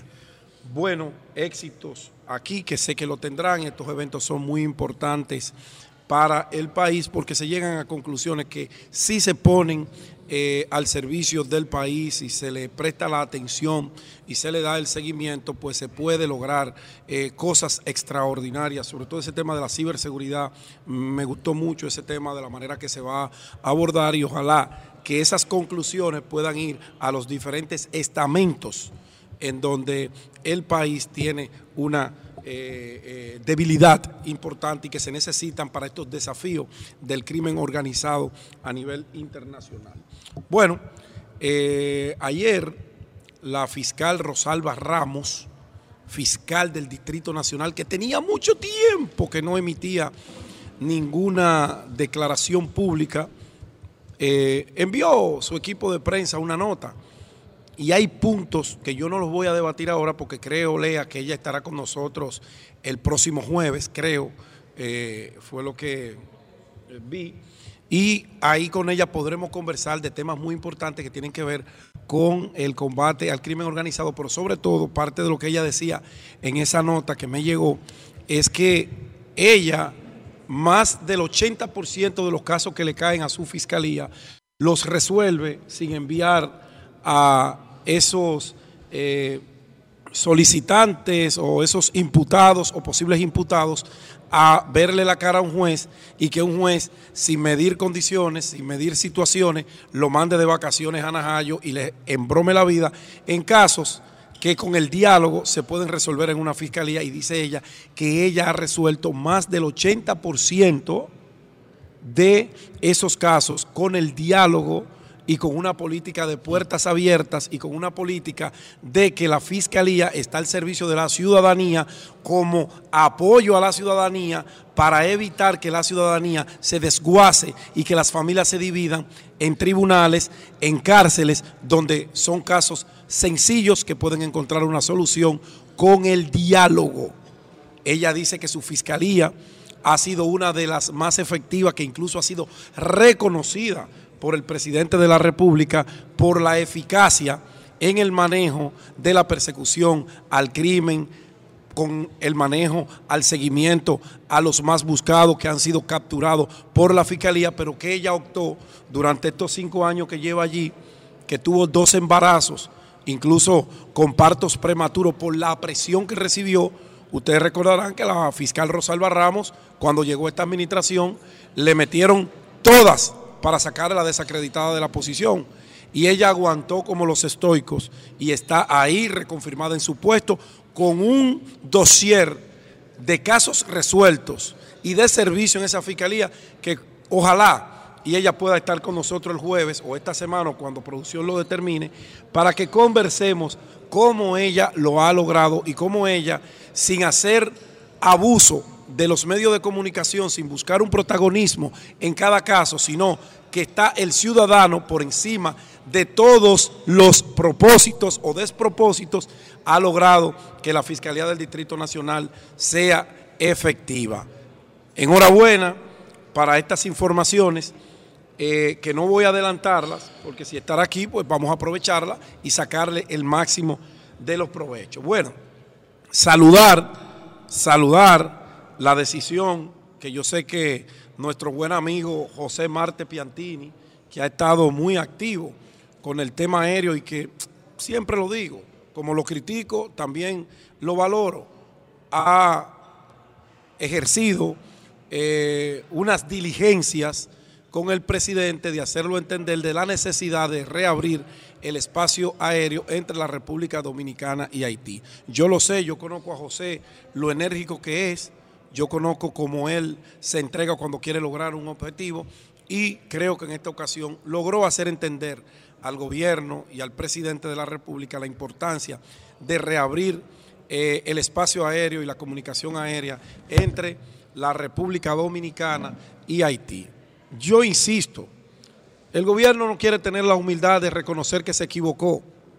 Ayer leía yo una entrevista, eh, digo la leía porque leí el estrato que llegó a los periódicos en una entrevista que le hiciera nuestro buen amigo Héctor Herrera Cabral a el ex embajador en Washington y hoy eh, presidente, creo, de Diario Libre, eh, Aníbal de Castro. Aníbal de Del Castro, consejo, sí, del consejo. del Consejo de Directores de Diario Libre, ex diplomático Aníbal de Castro. Y Aníbal de Castro decía en esa entrevista que fue un error cerrar la frontera de la manera que se hizo, que fue un error no acudir primero a los organismos internacionales y a los espacios de diálogo que la diplomacia establece para la solución de los conflictos. Y dijo, es verdad que Haití tiene sus peculiaridades en el manejo y en el intercambio de información con los pueblos y de manera muy especial con nosotros, pero nosotros, que somos un país organizado, debemos actuar como manda la diplomacia. Eso lo dijo Aníbal de Castro. Palabras más, palabras menos, dijo, el gobierno se equivocó, el gobierno metió la pata, el gobierno puso la carreta delante de los bueyes que lo venimos nosotros diciendo hace muchísimo tiempo, pero cuando lo decimos nosotros, dicen los amigos del PRM que lo politizamos. Porque ahora toda crítica a una política pública está politizada. Claro, está politizada porque estamos en medio de una campaña. Y fue en medio de una campaña que el presidente, mal asesorado, cometió el desatino brutal de cerrar el único espacio comercial donde la balanza es favorable a la República Dominicana. Oigan bien lo que les estoy diciendo. No les estoy hablando sandeces. El único país con el que nosotros tenemos una balanza comercial favorable se llama Haití. El 80% de los pollos y huevos de los rubos agrícolas dominicanos se venden en Haití en un intercambio económico directo en efectivo que beneficia a las dos naciones, pero nos beneficia más a nosotros en materia comercial. Es verdad que cargamos con un presupuesto altísimo del tema de salud. Eso ha sido parte de lo que hemos criticado de las políticas públicas de todos los gobiernos que hemos tenido, que se descuidaron con esa frontera, que permitieron que los haitianos entraran como Pedro por su casa y no pusieron controles y dejaron que los haitianos se victimizaran. Hoy lo tenemos aquí dentro. Los vinchos, los vinchos, tienen años hablando de eso, de esa invasión pacífica y decían que los vinchos estaban locos. Ellos tienen sus problemitas en otros temas, pero en eso tienen coherencia. En eso han sido muy puntuales y han estado muy de frente a ese tema. Y eso hay que reconocérselo. Pero todos los gobernantes se hicieron los locos. Hoy tenemos un gran problema. El gobierno actuó incorrectamente, pero ojalá y al gobierno del presidente Abinader comiencen a entender la necesidad de reabrir la frontera con todos los controles que el gobierno dominicano puede tener. El gobierno dominicano tiene la capacidad tecnológica, la preparación humana para administrar esa frontera acorde a los nuevos tiempos sin maltrato, sin violación a los derechos humanos, garantizando que el flujo comercial y el flujo humano sea acorde a las leyes. Los dominicanos tenemos nuestras leyes, los haitianos tienen la de ellos. Apliquemos la nuestra en materia migratoria, en materia comercial, en materia diplomática y no tendremos problemas. Nadie se puede quejar, por más quejas que los haitianos hagan en escenarios internacionales, si nosotros nos ceñimos a la ley, no tendremos problemas. Ahora, ese cierre abrupto está pasando factura. Le está pasando factura porque el sector productivo nacional está prácticamente quebrado y el gobierno ahora no quiere dar el brazo a torcer. Y aunque digan mucha gente que desde la oposición le están politizando, no, no, quien politizó el tema fue el presidente. Quien politizó el tema fue el presidente, que es candidato presidencial, con todo su derecho, con todo su derecho, pero fue el que lo politizó, porque los problemas que habían allí son ancestrales, no eran problemas que nacieron ayer. No había una amenaza real para ese movimiento que se hizo ahí. El que quiera pensar diferente, yo lo respeto. Ahora, el tiempo nos está dando la razón que el gobierno se equivocó y no tiene la humildad de reconocerlo. Y lo está haciendo de manera gradual. Qué bueno que lo está haciendo de manera gradual. Ojalá y en los próximos días el presidente reabra esa frontera y que volvamos a vender y que sentemos el tema del desvío del río, que hay que resolverlo, porque nosotros como nación no podemos permitir que se desvíe eh, las aguas del río de Jabón. No lo podemos permitir bajo ninguna circunstancia. Pero mientras resolvemos eso en el escenario diplomático, comercial, vamos a reabrir la frontera. Porque nosotros no tenemos los clientes para venderle esos productos que se están pudriendo, que se están dañando. Y como no lo tenemos, porque el gobierno no planificó ese tema, como no planifica nada de lo que hace, o muy pocas cosas de las que hace. Actuaron por bravuconería, actuaron por impulso y ahora lo estamos pagando nosotros. Lo están pagando los pobres productores de pollo y huevo y eso no se puede permitir. Presidente, la humildad ha sido una característica que usted ha tenido. Aplíquela con el tema haitiano. Y ahorita mi compañero Manuel, mi compañero Manuel le hacía recomendaciones y de una manera u otra pues criticaba la manera con todo su derecho que desde el punto de vista de Manuel Fueron, le- fueron muy respetuosas las Sí, sí, sí, recomendaciones, claro, ¿no? Pero no- Manuel, Manuel Sí. siempre ha sido muy respetuoso. Hablo de un tema de Estado, del ¿eh? respeto también hay cositas. A ver, Y vamos a como escuchar. yo sé que mi presidente, Eh, que tengo una cosita en el comentario tuyo también. Vamos a escuchar. usted puede, mi querido amigo, como yo sé que el presidente Fernández no le va a contestar a Manuel y yo estoy aquí. No, porque él no le pidió que le contestara, fueron unas recomendaciones, pero no, pero no, porque él, por él no- él no eso. tiene la aspiración Pero de que le- yo sé que el presidente no le va a responder, porque el presidente sabe Y no, me, cuáles son y no me ponga a los pelear, y no me ponga a pelear con Leonel, que Leonel es un Aquí hombre estoy yo. que me ha mostrado mucho respeto a mí y yo a él. No me ponga a pelear con Leonel. No, no, claro que no, claro que no. Y yo te- lo primero que yo fue que tu visión yo la respeto. No la comparto en nada, pero la respeto.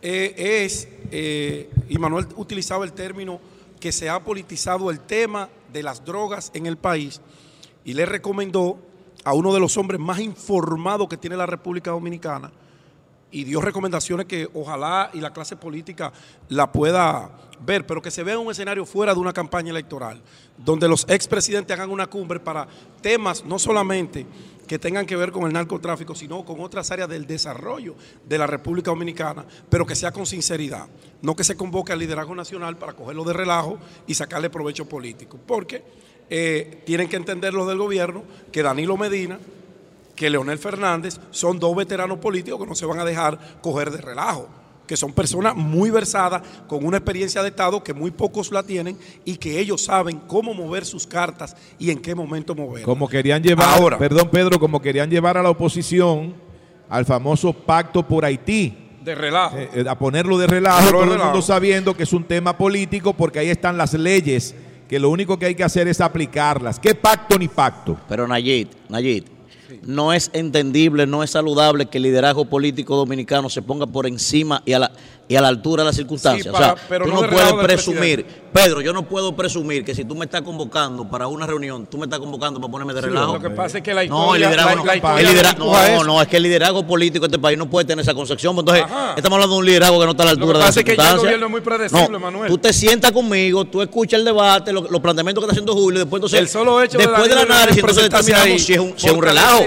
Fíjate, al candidato presidencial del PRM. Fíjate, por ejemplo, fíjate, por ejemplo, el planteamiento que tú hacías sobre el tema de la frontera. Yo te- quiero que hagamos pero un déjame ejercicio. terminar la idea. pa- pa- ok, ok, te escucho. Por favor.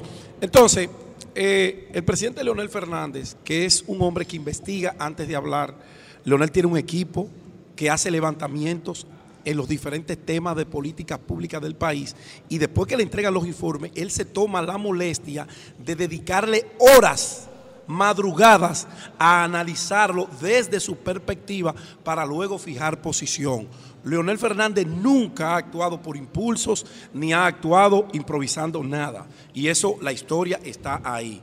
Quien politizó el tema del narcotráfico, que tú lo reconociste y yo lo vengo diciendo hace dos semanas cuando obligaron, que yo sé que lo obligaron, al almirante Cabrera Ulloa a dar esas declaraciones que la debió dar el ministro de la presidencia, que las debió dar el ministro administrativo, que la, dio, la debió dar el propio presidente, que es político, que la debió dar el, el presidente del Partido Revolucionario Moderno y pusieron a un guardia a violar la constitución. No, no estaba, deliber- no estaba deliberando, Pedro. No estaba deliberando. Ah, no. No. Acusar a un no. expresidente No, no. que a la vez candidato Al funcionario. de Acuérdate que tema tan sensible como el del narcotráfico No. no, es deliberativo para un guardia. No, Pedro, no. Entonces vamos a ver la ley. Acuérdate que él tiene una doble función. 139.13. Pedro, él tiene una doble función, tiene una doble función, tiene una función de funcionario y se estaba cuestionando su gestión, no a él como militar. Él no estaba deliberando, que yo estoy en contra, lo dije, ¿eh? él no debió hacerlo. Primero porque no lo necesita, porque ha hecho una buena labor que habla por sí sola y segundo.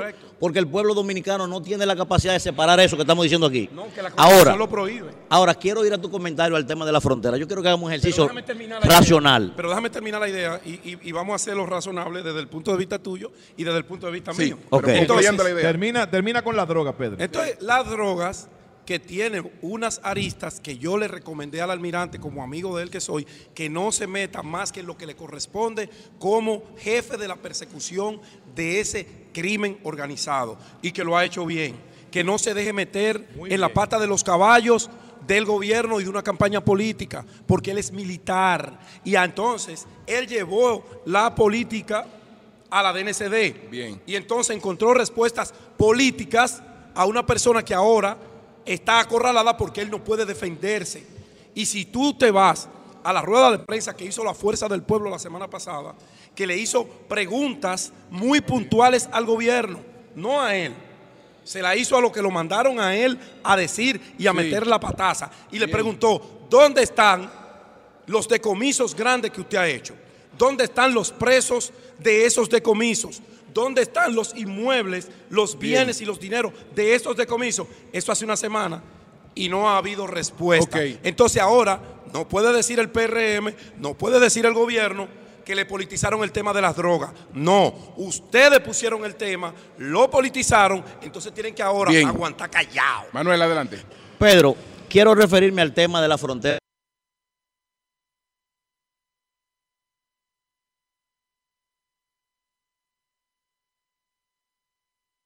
Ok. Entonces ahora no puede decir el PRM, no puede.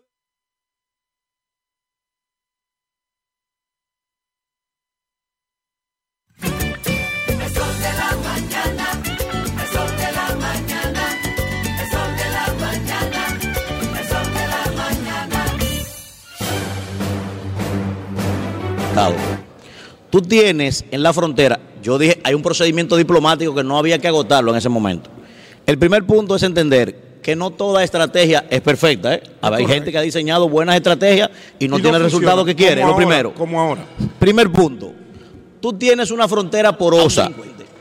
O sea, República Dominicana no podía legitimar a Barbecue para negociar con Barbecue. Imposible, primer Ahora, punto. pero- pero- espérate, pero yo te, yo a te escuché. Barbecue. ¿Y Yo te quién ha escuché. negociado con Yo te escuché, no, pero yo te escuché, espérate. Bueno, pero permítame aplaudir Se- a la senadora. ¿Eh?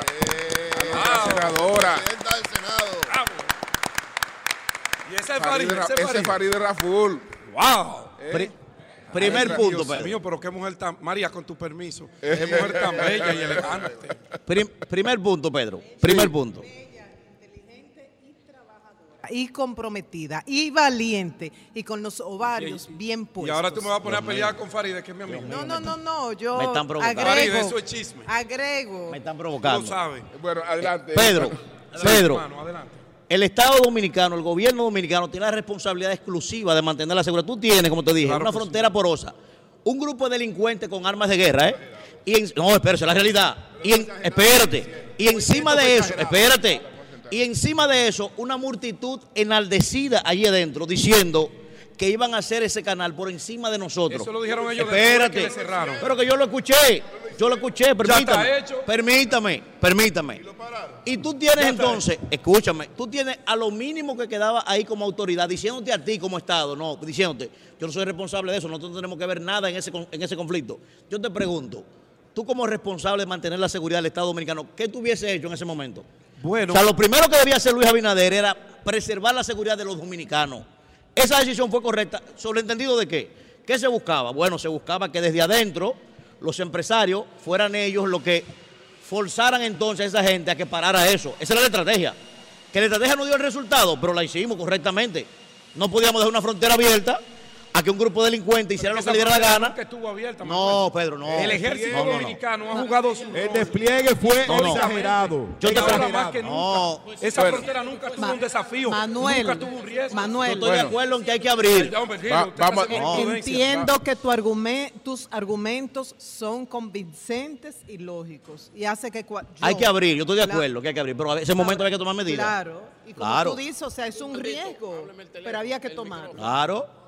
Bueno, Había que tomarla, Mariana. Sí, yo lo ¿Y dije. cuál era el tú- riesgo? ¿Tú me puedes yo- decir cuál era el riesgo? Óyeme, yo lo dije, bueno, las pérdidas económicas que se están teniendo ahora. es- Cerrar se la está frontera fue un flexibiliz- error. primera medida de flexibilización, los corredores económicos. Segundo, ya se puede volar el transporte aéreo entre Haití y República Dominicana. Lo están flexibilizando.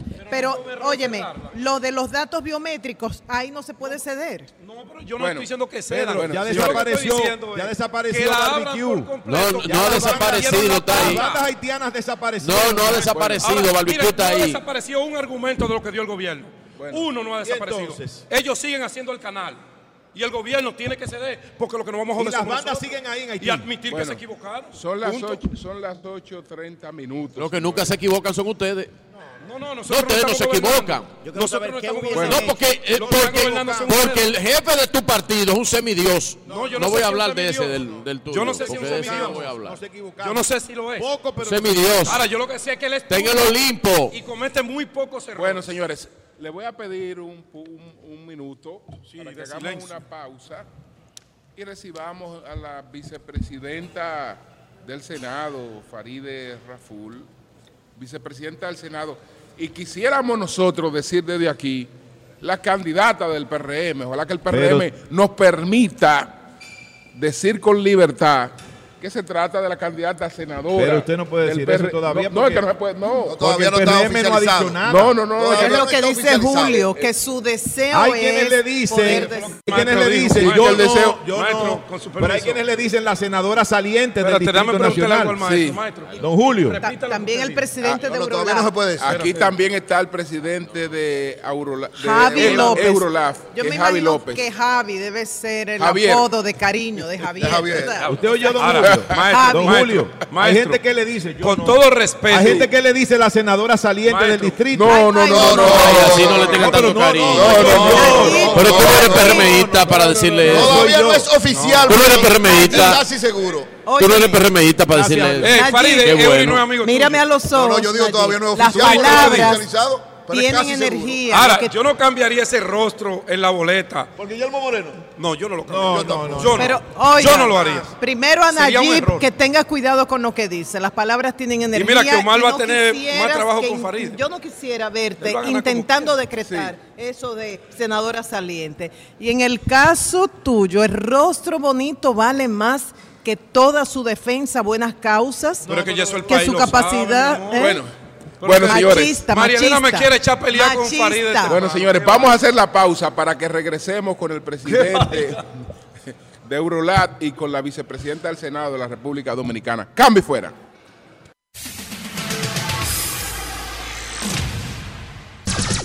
Son 106.5.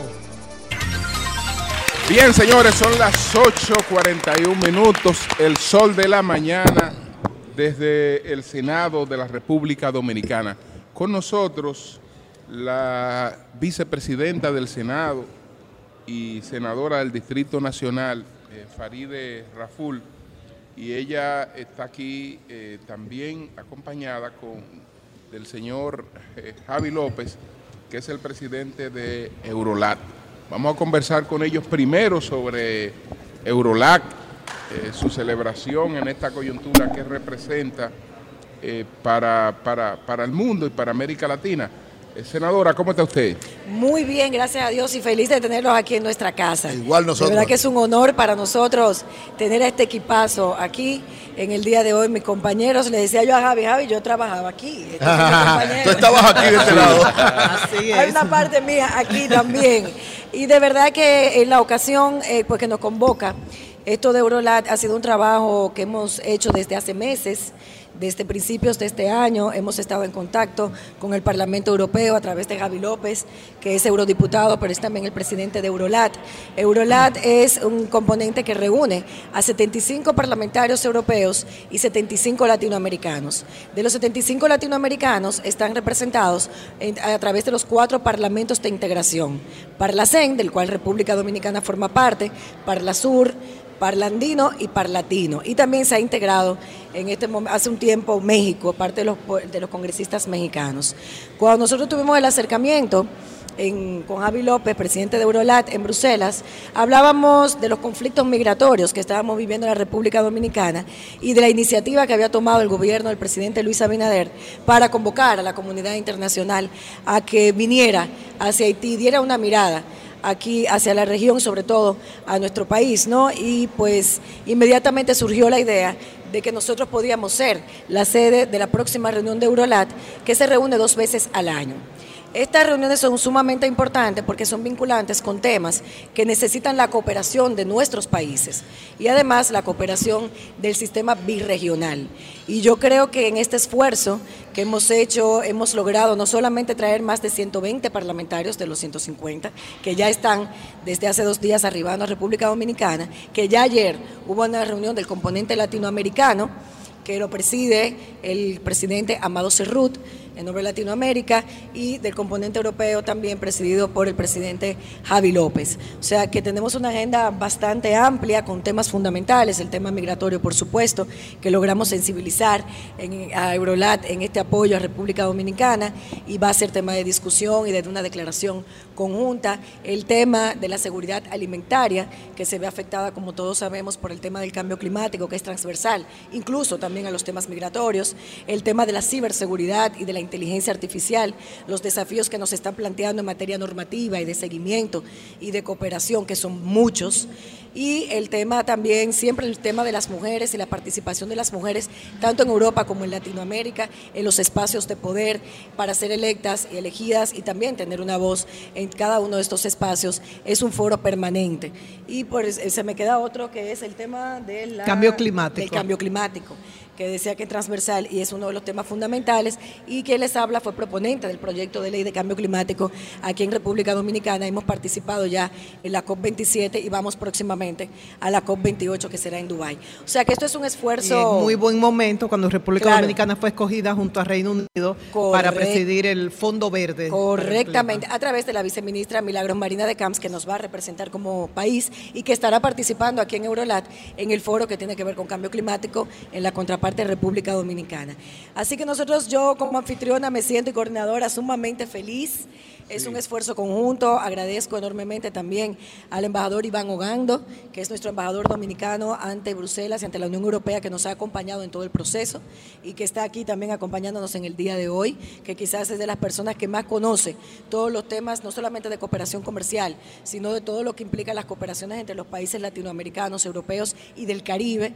Y esto viene también, eh, yo creo que a dar un espaldarazo a la política del presidente Luis Abinader y del canciller Roberto Álvarez, que con- han abierto a la República Dominicana, le han hecho visible ante la comunidad internacional como un, foco, un foro importante para el tema de debate y discusiones. Bueno, Quizás aunque, aunque países- Haití no tiene ningún parlamento activo en No. estos momentos, es- quisiéramos saber si tiene alguna participación y si hay la posibilidad de algún pronunciamiento de Eurolat con relación a la situación haitiana, aunque no lo vemos específicamente en la agenda. Vamos a ver, Javi. Pues en primer lugar, muchas gracias por la invitación. Es un auténtico placer poder estar aquí acompañándoos. Estar aquí en República Dominicana para nosotros es de una enorme importancia porque es una gran puerta de entrada eh, para Europa en América Latina y vuestro papel como bisagra entre Caribe y América Latina tiene un papel muy eh, relevante y particular en, en la región y yo creo que estamos aquí también reconociendo el creciente protagonismo de República Dominicana en el ámbito internacional.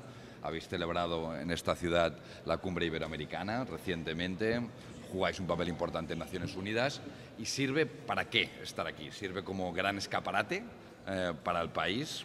hay que 60 países, diputados de 60 países reunidos aquí durante estos días, y también para poner foco a aquello que preocupa al país. Y es evidente que preocupa y ocupa la situación de Haití, y es cierto que no hay una participación de diputados de Haití en la cumbre, pero va a estar muy presente. Por eso, uno de los mensajes principales que esta Asamblea Parlamentaria Euro- Euro-Latinoamericana va a enviar en la declaración que vamos a aprobar es la necesidad de que la comunidad internacional se involucre y se vuelque en encontrar salidas a la situación tan profundamente disfuncional que vive el país y que de alguna forma también luego padece directa o indirectamente República Dominicana. Esto forma parte de los esfuerzos que están haciendo las autoridades aquí, en el ámbito internacional, y nos sirve esta reunión para poner foco, apoyar eh, las decisiones recientes de Naciones Unidas para eh, estar implicados y dar una salida a un país que necesita ayuda. ¿Habían otros países interesados en que la sede de esta reunión se hiciera en esos lugares? Y de ser afirmativa la respuesta, ¿por qué escogieron a República Dominicana? La verdad es que siempre hay muchos países interesados en acoger algo así, porque como digo, es un buen escaparate. Eh, te permite durante unos días tener legisladores de decenas de países conociendo tus problemas, participando de tus debates, conociendo mejor el, el país. Um, y escogimos eh, República. La última vez que celebramos una reunión fue en Madrid. Um, este mes de julio, la, la- la del año pasado la celebramos en Buenos Aires. ¿no? Um, y hemos escogido República eh, Dominicana por ese mm, creciente protagonismo del, del país, por la particular situación eh, que juega. Es un gran portaaviones ¿no? de entrada geográficamente a, a la región para Europa.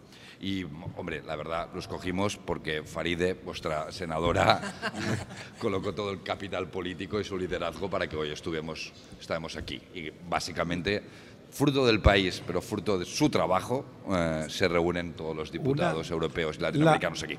¿La Eurolab tiene alguna comisión de seguimiento para luego de que se desarrollan este tipo de cónclaves y se llegan a conclusiones eh, para beneficio colectivo de las naciones que lo integran, se puedan poner eh, de manifiesto en cada uno de los países de acuerdo a las necesidades?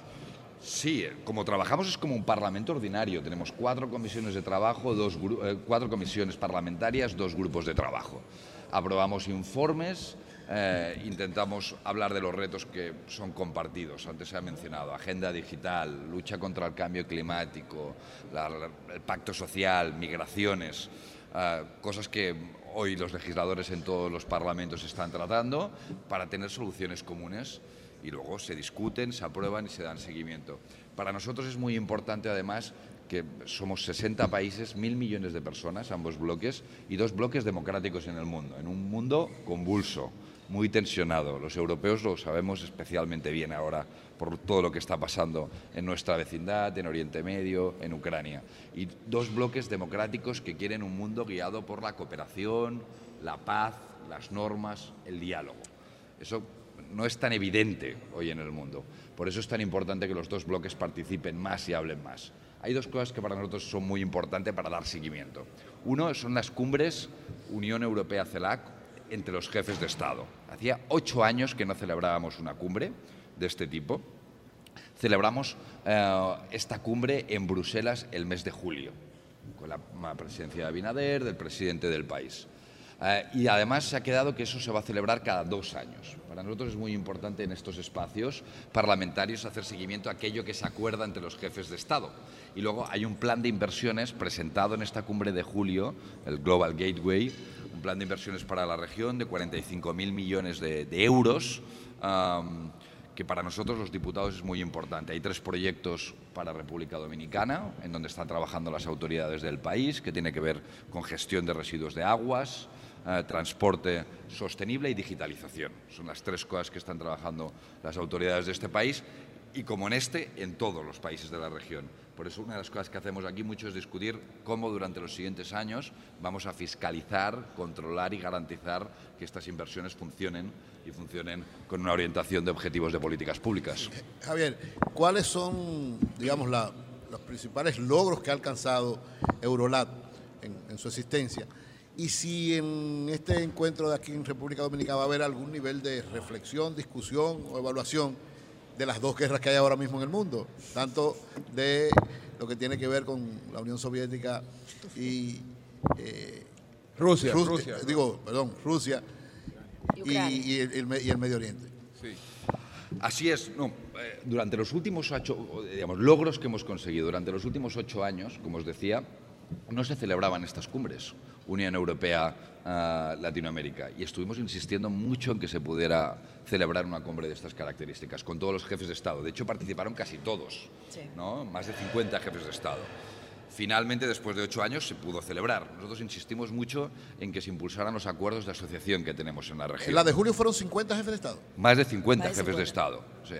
Ah, 30 y- 27 países, 27 jefes de Estado de la Unión Europea, 33 de América Latina y el Caribe. No solo eso, insistimos en colocar en la agenda europea, que hemos tenido una década con muchos problemas en nuestra vecindad, América Latina. Y hoy el plan de inversiones que, del que hablaba es fruto también de las demandas que ha hecho Eurolat. Otra de las cosas que queremos hablar aquí es de visados, que es una cosa que preocupa a la República Dominicana, no solo, que es una asignatura pendiente de Europa, de la. Unión Europea, para resolver, y somos plenamente conscientes. Hay algunos países que aún no tienen liberalizado los visados y queremos enviar el mensaje de que hay que flexibilizar la entrada en Europa, que hay que hacer un esfuerzo en esto, que sabemos que tiene un impacto humano, económico muy importante y es uno de los mensajes que nosotros vamos a enviar como Asamblea de Eurolat y bueno, aprovechando que estamos aquí se pone también el foco a la realidad y las demandas de aquí. Y obviamente vamos a hablar de Oriente Medio y de Rusia, Ucrania, Ucrania. y eh, Rusia. Nosotros, los europeos, nos preocupa mucho. Durante, durante los últimos años nos hemos dado cuenta de que muchas cosas que dábamos por garantizadas no están garantizadas. Y una de ellas es la paz. Tenemos una guerra, una guerra de agresión de Rusia sobre Ucrania, una invasión terrestre, como no veíamos en 70 años en Europa, que ha provocado ya centenares de miles de muertos, y no solo eso, sino que por primera vez la Unión Europea dé asistencia militar a un país en guerra que va a ser necesaria una salida finalmente diplomática, negociada para acabar con esto, pero que rompe el esquema de seguridad europeo. Nos preocupa mucho, nosotros Claro. queremos explicar esto que sentimos como una amenaza existencial. Y luego lo que es muy preocupante, lo que está pasando en Israel, primero con unos ataques terroristas que eh, padeció con más de mil muertos eh, Israel, y luego una situación humanitaria en Gaza absolutamente inaceptable inaceptable. Digamos, con el corte de suministro básicos, con bombardeos que están afectando a la población civil. am, y queremos eh, llamar, como ha hecho Naciones Unidas este viernes, con el apoyo de la mayoría de países de América Latina y del Caribe, a una tregua humanitaria, a poder entrar con ayuda humanitaria en Gaza, que viven más de dos millones de personas, una de las zonas más densamente pobladas del planeta, para acabar con este ciclo de violencia sin fin eh, en la región, que además hoy puede acabar en una escalada regional con varios grandes actores regionales, en un mundo además con una lógica de bloques que es muy peligrosa. Y por eso eso es lo que queremos revertir. Sí, desde Javier, o Javi, Eh. Javi López, presidente de Eurolat. Venezuela, ¿cuál es la visión que tiene Eurolat sobre la situación actual de, de Venezuela? Eh, ¿Cómo está Venezuela en Eurolat? La, la visión de Eurolat eh, no, no- no lo trataremos en esta, en esta reunión, pero te puedo decir la mía ¿no? Ok, adelante. y la del Parlamento Europeo. Eh, Venezuela durante los últimos años ha padecido una grave crisis democrática e institucional del país, una gravísima crisis económica, ha provocado un flujo migratorio como no se había visto nunca en eh, la región ¿Qué querría yo? Una salida democrática y un pacto entre venezolanos. Hoy tenemos el horizonte de las posibles elecciones, potenciales elecciones presidenciales para 2024. Hay acuerdos sobre la mesa entre gobierno y oposición, además con la comunidad internacional implicándose, en este caso especialmente Estados Unidos. Yo creo que esos son ah, pasos positivos. Ahora hay un proceso de primarias, se ha realizado un proceso de primarias, hay señales preocupantes por parte del gobierno que ha enviado después. Lo que necesitamos es acompañamiento de la comunidad internacional para que se normalice el país y se celebre desde un punto de vista competido y justo elecciones. Y además si hacemos todo eso, también retirando sanciones del exterior que hacen daño también a la población civil am, del país, am, y todo el mundo empuja en la buena dirección, yo creo que será bueno para Venezuela, será bueno para la región. Esa es la salida que nosotros creemos ah, como Unión Europea que se puede dar para el país. Virgilio. Eh, Javi, eh, una pregunta básica, eh, ya en el mismo tenor de las dos guerras, Ucrania, eh, Rusia, Palestina. Usted, y no, usted no saludó a Faride. a la senadora, pero muy bien. pero muy ahorita bien. evitó el saludo. Con cierta frialdad. No, no, no, es mi compañera, compañero de partido ella- y compañera de luchas, a de luchas, de con lucha, Guillermo de Moreno, lucha. Farid. Eh, y conversamos brevemente sobre algunos aspectos aquí tras bastidores. No sé por qué, pero. Eh, Javi, eh, las dos guerras, Ucrania, Rusia, eh, la guerra en pausa del mundo, que es la guerra que se activa cada cinco, tres años, que es Palestina, Israel. El papel de la OTAN sigue siendo la OTAN la organización eh, necesaria, sigue siendo necesario la OTAN en cuanto a Europa. Hoy oh, muchos de los europeos, principalmente españoles, apoyan muchísimo en que la OTAN sigue teniendo una gran principalía. ¿Qué piensas tú sobre eh, la OTAN y algunos que piensan que la OTAN es el perro faldero de los norteamericanos? Pues yo creo que quien le ha dado una segunda vida a la OTAN y quien la ha hecho necesaria ha sido Putin. Eso es lo que pienso. De hecho, hasta hace poco, el presidente francés dijo literalmente que la OTAN estaba en muerte cerebral. Porque era, es verdad, una carcasa de materia de seguridad y defensa que provenía de la Guerra Fría. Pero cuando tienes una fuerza nuclear que invade un país de tus fronteras y hace posible una invasión terrestre en otro país eh, europeo, pues yo lo vivo. Y amenaza a otros. eh, y amenaza a otros. Yo lo vivo esto en Bruselas, tiene la sede, la sede en Bruselas. Ahora está viviendo pues, una, una nueva vida. Pero quien le ha dado una nueva vida es eh, justamente Moscú con la decisión, el Kremlin, de invadir Ucrania. Yo querría que nosotros fuéramos menos dependientes eh, del vínculo atlántico, protegiéndolo y reconociendo las buenas relaciones que tenemos con Estados Unidos, pero siendo más autónomos estratégicamente, más capacidades en materia de seguridad y defensa. Eso, como europeos, eso tiene precio. Y luego no es tan fácil explicar a la opinión pública que hay que pagarlo. Pero eh, siendo honestos, hoy muchos países europeos dicen, con la amenaza que tenemos enfrente, el vínculo y el paraguas de seguridad que nos da la OTAN es necesario. Y de hecho lo piensan mucho más que hace cinco años o hace diez años. Esa es una realidad. Ahora, en Europa, por primera vez, estamos dando pasos hacia adelante para que no solo sea la OTAN y el vínculo atlántico, ¿no? Ah, el que nos dote de seguridad. Yo quiero, quiero una Europa autónoma, con una voz propia en el mundo, como actor ah, global, ah, que trabaje con socios como Estados Unidos, pero que tenga una opinión propia en los grandes temas.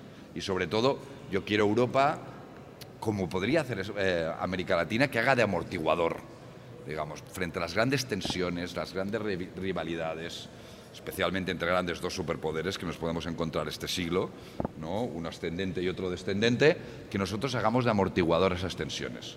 Eh, y es verdad que ha cambiado el panorama la invasión a Ucrania con la OTAN, eh, esa es una realidad.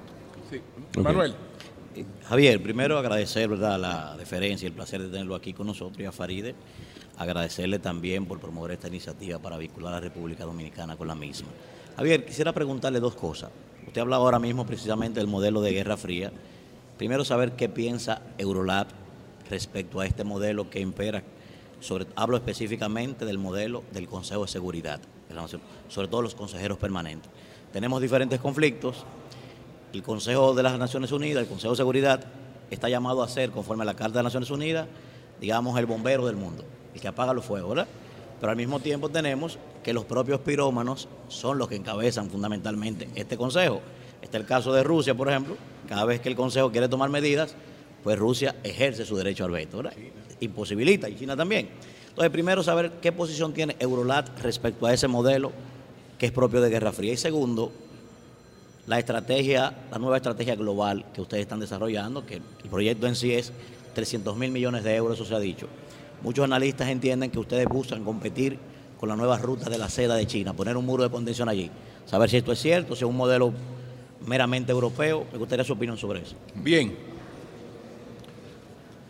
sobre Naciones Unidas, ¿no? Naciones Unidas, lo, lo cierto es que Eurolat lo que reclama es que tengamos un multilateralismo más inclusivo y más efectivo.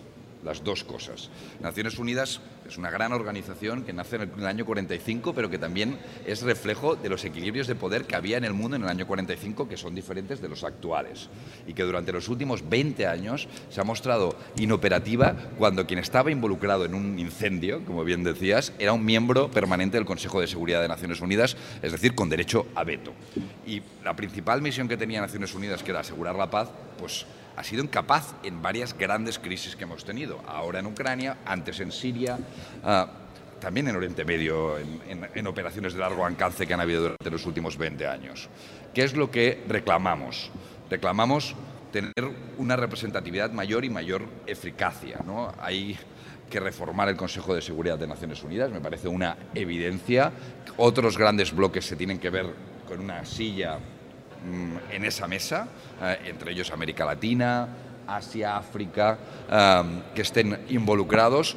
Y necesitamos eso, un multilateralismo más eficaz y más eh, inclusivo. ¿no? El riesgo que corremos, y yo creo que Gutiérrez, el secretario general, Sí, es- Marlene. hace un, traga- un trabajo fantástico, un trabajo fantástico. Pero el riesgo que, que corremos es que las cosas cuando no funcionan corren el riesgo de desaparecer. Parece que es una cosa muy grande, es un- pero ya pasó con la Sociedad de Naciones ¿no? en la época de entreguerras. O sea, puede pasarnos, así que necesitamos reformar y renovar ah, Naciones Unidas y que la lógica de competencia entre grandes poderes no se la acabe llevando por delante, porque es uno de los grandes inventos que hemos hecho la humanidad, hablar, sentarse a hablar cuando tengamos crisis. Marlena, La allí. posición o de Eurolat, si se puede, o la suya personal, sobre si reconoce esa delicada posición en la que estamos nosotros como estados insulares, entre los más vulnerables del mundo por el calentamiento global, de los menos responsables de la emisión de gases de efecto invernadero. Y sin embargo, esto se trata mucho en las COPs, en, todas en todos los espacios a nivel internacional. Y sí, de la responsabilidad que tienen los países industrializados de otorgar financiamiento para mitigar esos efectos, pero a la hora de la verdad nada pasa. Eso para Javi. Y para Faride, Así es que funciona la política, o sea, estamos frente a una dirigente política que asumió un papel crítico, que Sí. aportó mucho a su partido, eh, que logra un apoyo más allá de los PRMistas o de la gente de su circunscripción, sino gente de todos los partidos que admira, y, no me gusta decir eso porque parece, no, nada de eso, o sea, objetivamente hablando. Y de repente negociando con Guillermo Moreno, el partido, se trata del PRM, pero eso uno lo puede ver en otra organización política, puede hacer gol con esa candidata porque convenga la negociación. Así es que funciona la política, Faride. Luego de Javi. Sí, que si la política es tan ingrata, Faride. te- Julio le pone nombre y apellido. Tú, tú fuiste muy El light. resumen, el resumen. Sin duda es una de las preocupaciones que tiene eh, Eurolat, ¿no? Eh, que los países caribeños, especialmente insulares, se ven muy afectados por el cambio climático y eh, son casi nada culpables del cambio climático. Ayer tuvimos varias conversaciones, tanto con el presidente como en Cancillería, justamente sobre esta cuestión, que reclamaban eh, que la comunidad internacional y especialmente los países desarrollados que tenemos no solo responsabilidades actuales, sino históricas durante el último siglo y medio por lo que hace a emisiones de gases de efecto invernadero, seamos capaces de aportar, digamos, para adaptarse y ayudar a estas a, a- a estos países. Ahora vamos a tener una reunión en Dubái, la próxima COP, en la última reunión en Sharm el Sheikh en Egipto ya se habló de ello. Es necesario tener un fondo am, de pérdidas y daños, que es el lenguaje climático que utilizamos, para ayudar a aquellos países que no han contribuido a los gases y padecen directamente las consecuencias.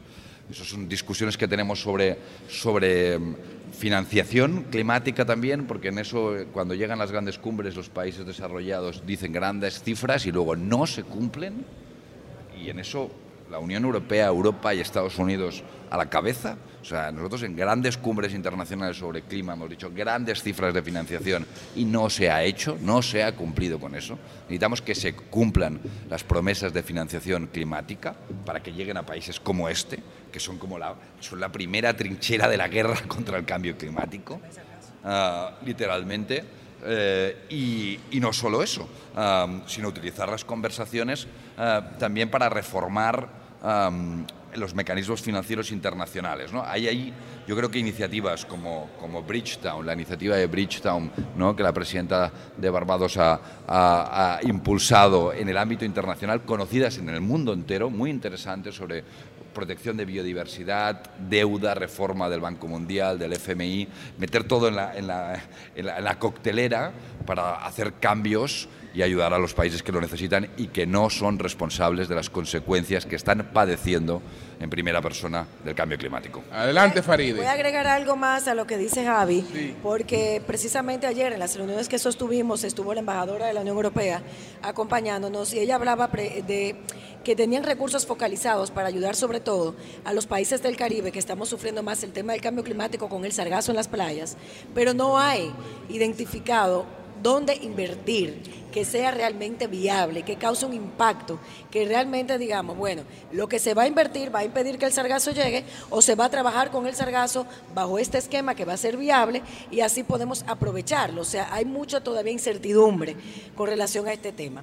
Con relación al tema que me preguntas. Disculpe, pues, senadora, sí. en ese tema del sargazo, Sí. que es muy importante y tiene muy preocupado al sector hotelero porque, En el Caribe, México también es de las zonas más impactadas también. pero nosotros, sobre nosotros todo aquí, también. que somos una isla eminentemente turística, eh, es el destino final del sargazo. No hay una regulación para el manejo del sargazo, entonces lo recogen en una playa y lo tiran en cualquier lugar en el camino y eso genera mucho más problemas de salubridad que dejarlo donde estaba. Entonces hay un tema medioambiental del ministerio que está pendiente esa resolución. El ministerio ha venido trabajando el tema porque Sí. dejarlo tampoco es una alternativa, porque es muy contaminante incluso en las propias aguas y puede contribuir a la contaminación terrible Claro.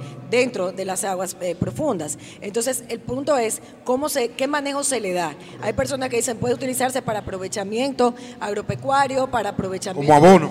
eh, de, co- de cosméticos, incluso se está tratando, otros para energía renovable, pero todavía no hay una algo que nos diga que se puede realmente aprovechar con un costo mínimo y que podemos realmente hacernos valer de un financiamiento que pueda confiar en ese proceso. hay Entonces, en empresarios esa que están investigación en que se está. Hay empresarios que están dispuestos, pero la Unión Europea también lo está. Y, y recientemente tuvimos una reunión también con parlamentarios mexicanos que estuvieron aquí en el Senado y estábamos buscando una alternativa conjuntamente con las autoridades medioambientales. Antes de que usted responda a Marilena, yo tenía una información. Bueno, una información. Una información. an- sí, antes de la pregunta de María Elena, que la responda Faride. El joven diputado del Partido Revolucionario Moderno por la provincia Peravia, Luis Báez, Mi amigo, sí, ¿qué pasó? renunció a su candidatura a la misma posición por esa demarcación para las elecciones del año 2024. Es una carta que él dirige al presidente del Partido Revolucionario Moderno, José Ignacio Paliza, y él le dice que su decisión se debe a que él está indignado debido a la alta concentración en los puestos de Estado en una persona o en un grupo o facción del partido. Así que es la, la información, Luis Báez, que es un muchacho joven. Qué bueno, qué bueno que tú traes De- esa renuncia. Peravia. Y ya como, como estamos aquí en el Senado hablando de renuncia. No, no, era No, ahorita en tu Ahora, comentario, estamos hablando de Félix. renuncia Ahora aquí en el Senado. Entonces, no sé, no sé si tú leíste la noticia de que el ex senador Eso es viejo Aristide. Victoria No, ayer. No, eso no es No, viejo, es renunció viejo, ayer. es un refrito. No, él renunció no ayer. No, no, no, él renunció ayer. No sé si lo sabe. Ah, tú lo no sabes. Eso es fiambre. Eso es fiambre. Eso es fiambre. Ajá, pero fue ayer la carta. No, no, pero lo vamos a llamar. La carta fue ayer. Ayer. Aprovechemos la No. presencia de ellos. Pero que Faride no sabe de lo que.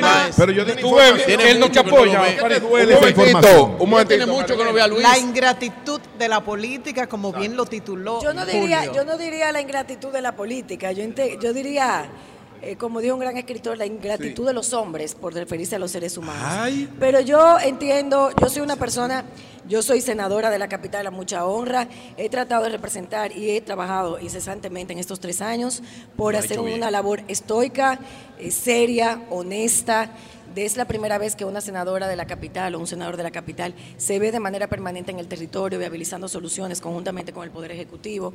Antes no se salía, se ha dado otra visión, se ha humanizado lo que es la senaduría de la capital. Hemos asumido frontalmente posiciones en las que creo y las que voy a asumir toda la vida, porque el día que yo renuncie a defender lo que pienso, dejaría de ser yo. Y yo creo que el valor de las personas está precisamente en tener convicciones y defenderlas sin importar qué y sin hacerle daño absolutamente a nadie. Y yo en este momento estoy enfocada en mi trabajo. Estoy, y como dije en una rueda de prensa recientemente, soy senadora de la capital, no soy senadora saliente, soy senadora presente. Y seguiré siendo senadora es después del Sí. 2024 en el Partido Revolucionario Una Moderno. pregunta, Quería- no, Eh, no, la no, senadora. No, pero espérate, pero yo no- ¿qué es Pero un no- bloque, es un bloque Ya yo entré, ya-. El la tiempo en, el servicio es un rango, Ya espérate, la Nayib. preguntó, eh, por favor. Senadora, con el perdón de mi compañero y hermano Nayib Chaede. Vamos a romper la y Villaverde, casi Pero rompe- rompe eso. Mire, senadora, el insomnio, el insomnio es terrible para la salud humana.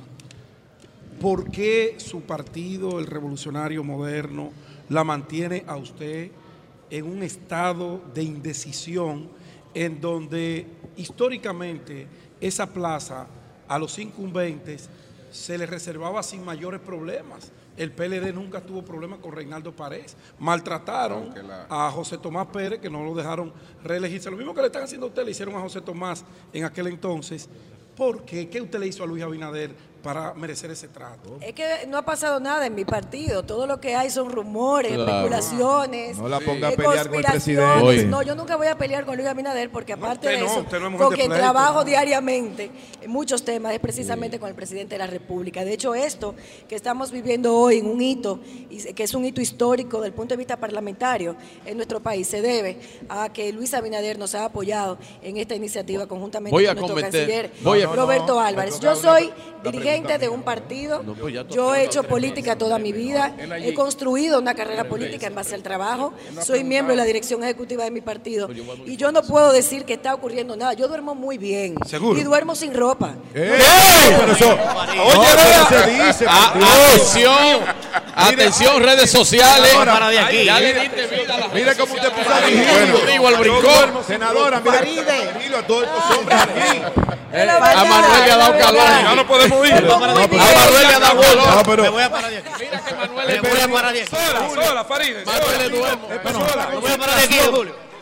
Me voy a parar de aquí.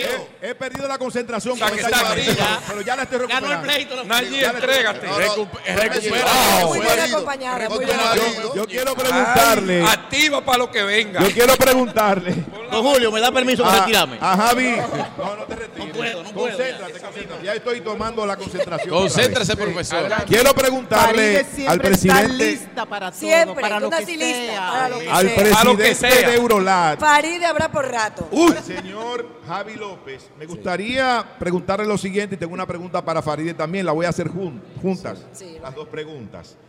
Este evento, todo muy bien, todo muy bonito, una gran participación de legisladores de diferentes partes del mundo, perfecto. Pero ¿qué pasa después de esto? Hay un seguimiento a la declaración que aquí eh, se, se presenta al final de este evento internacional para poder concretizar esas ideas, o eso se queda así ya y seguimos para otro lugar, hacer otro evento. ¿Qué pasa con todo esto? Y a Faride, la pregunta es, Faride, yo tenía la inquietud de Pedro, pero además de esa tenía otra inquietud. Más inquietudes. ¿Es Dios cierto, Faride, que el senador de Santiago, Eduardo Estrella, no acepta la candidatura porque aquí hicieron una fiesta, una celebración cuando él salió de la presidencia del Senado?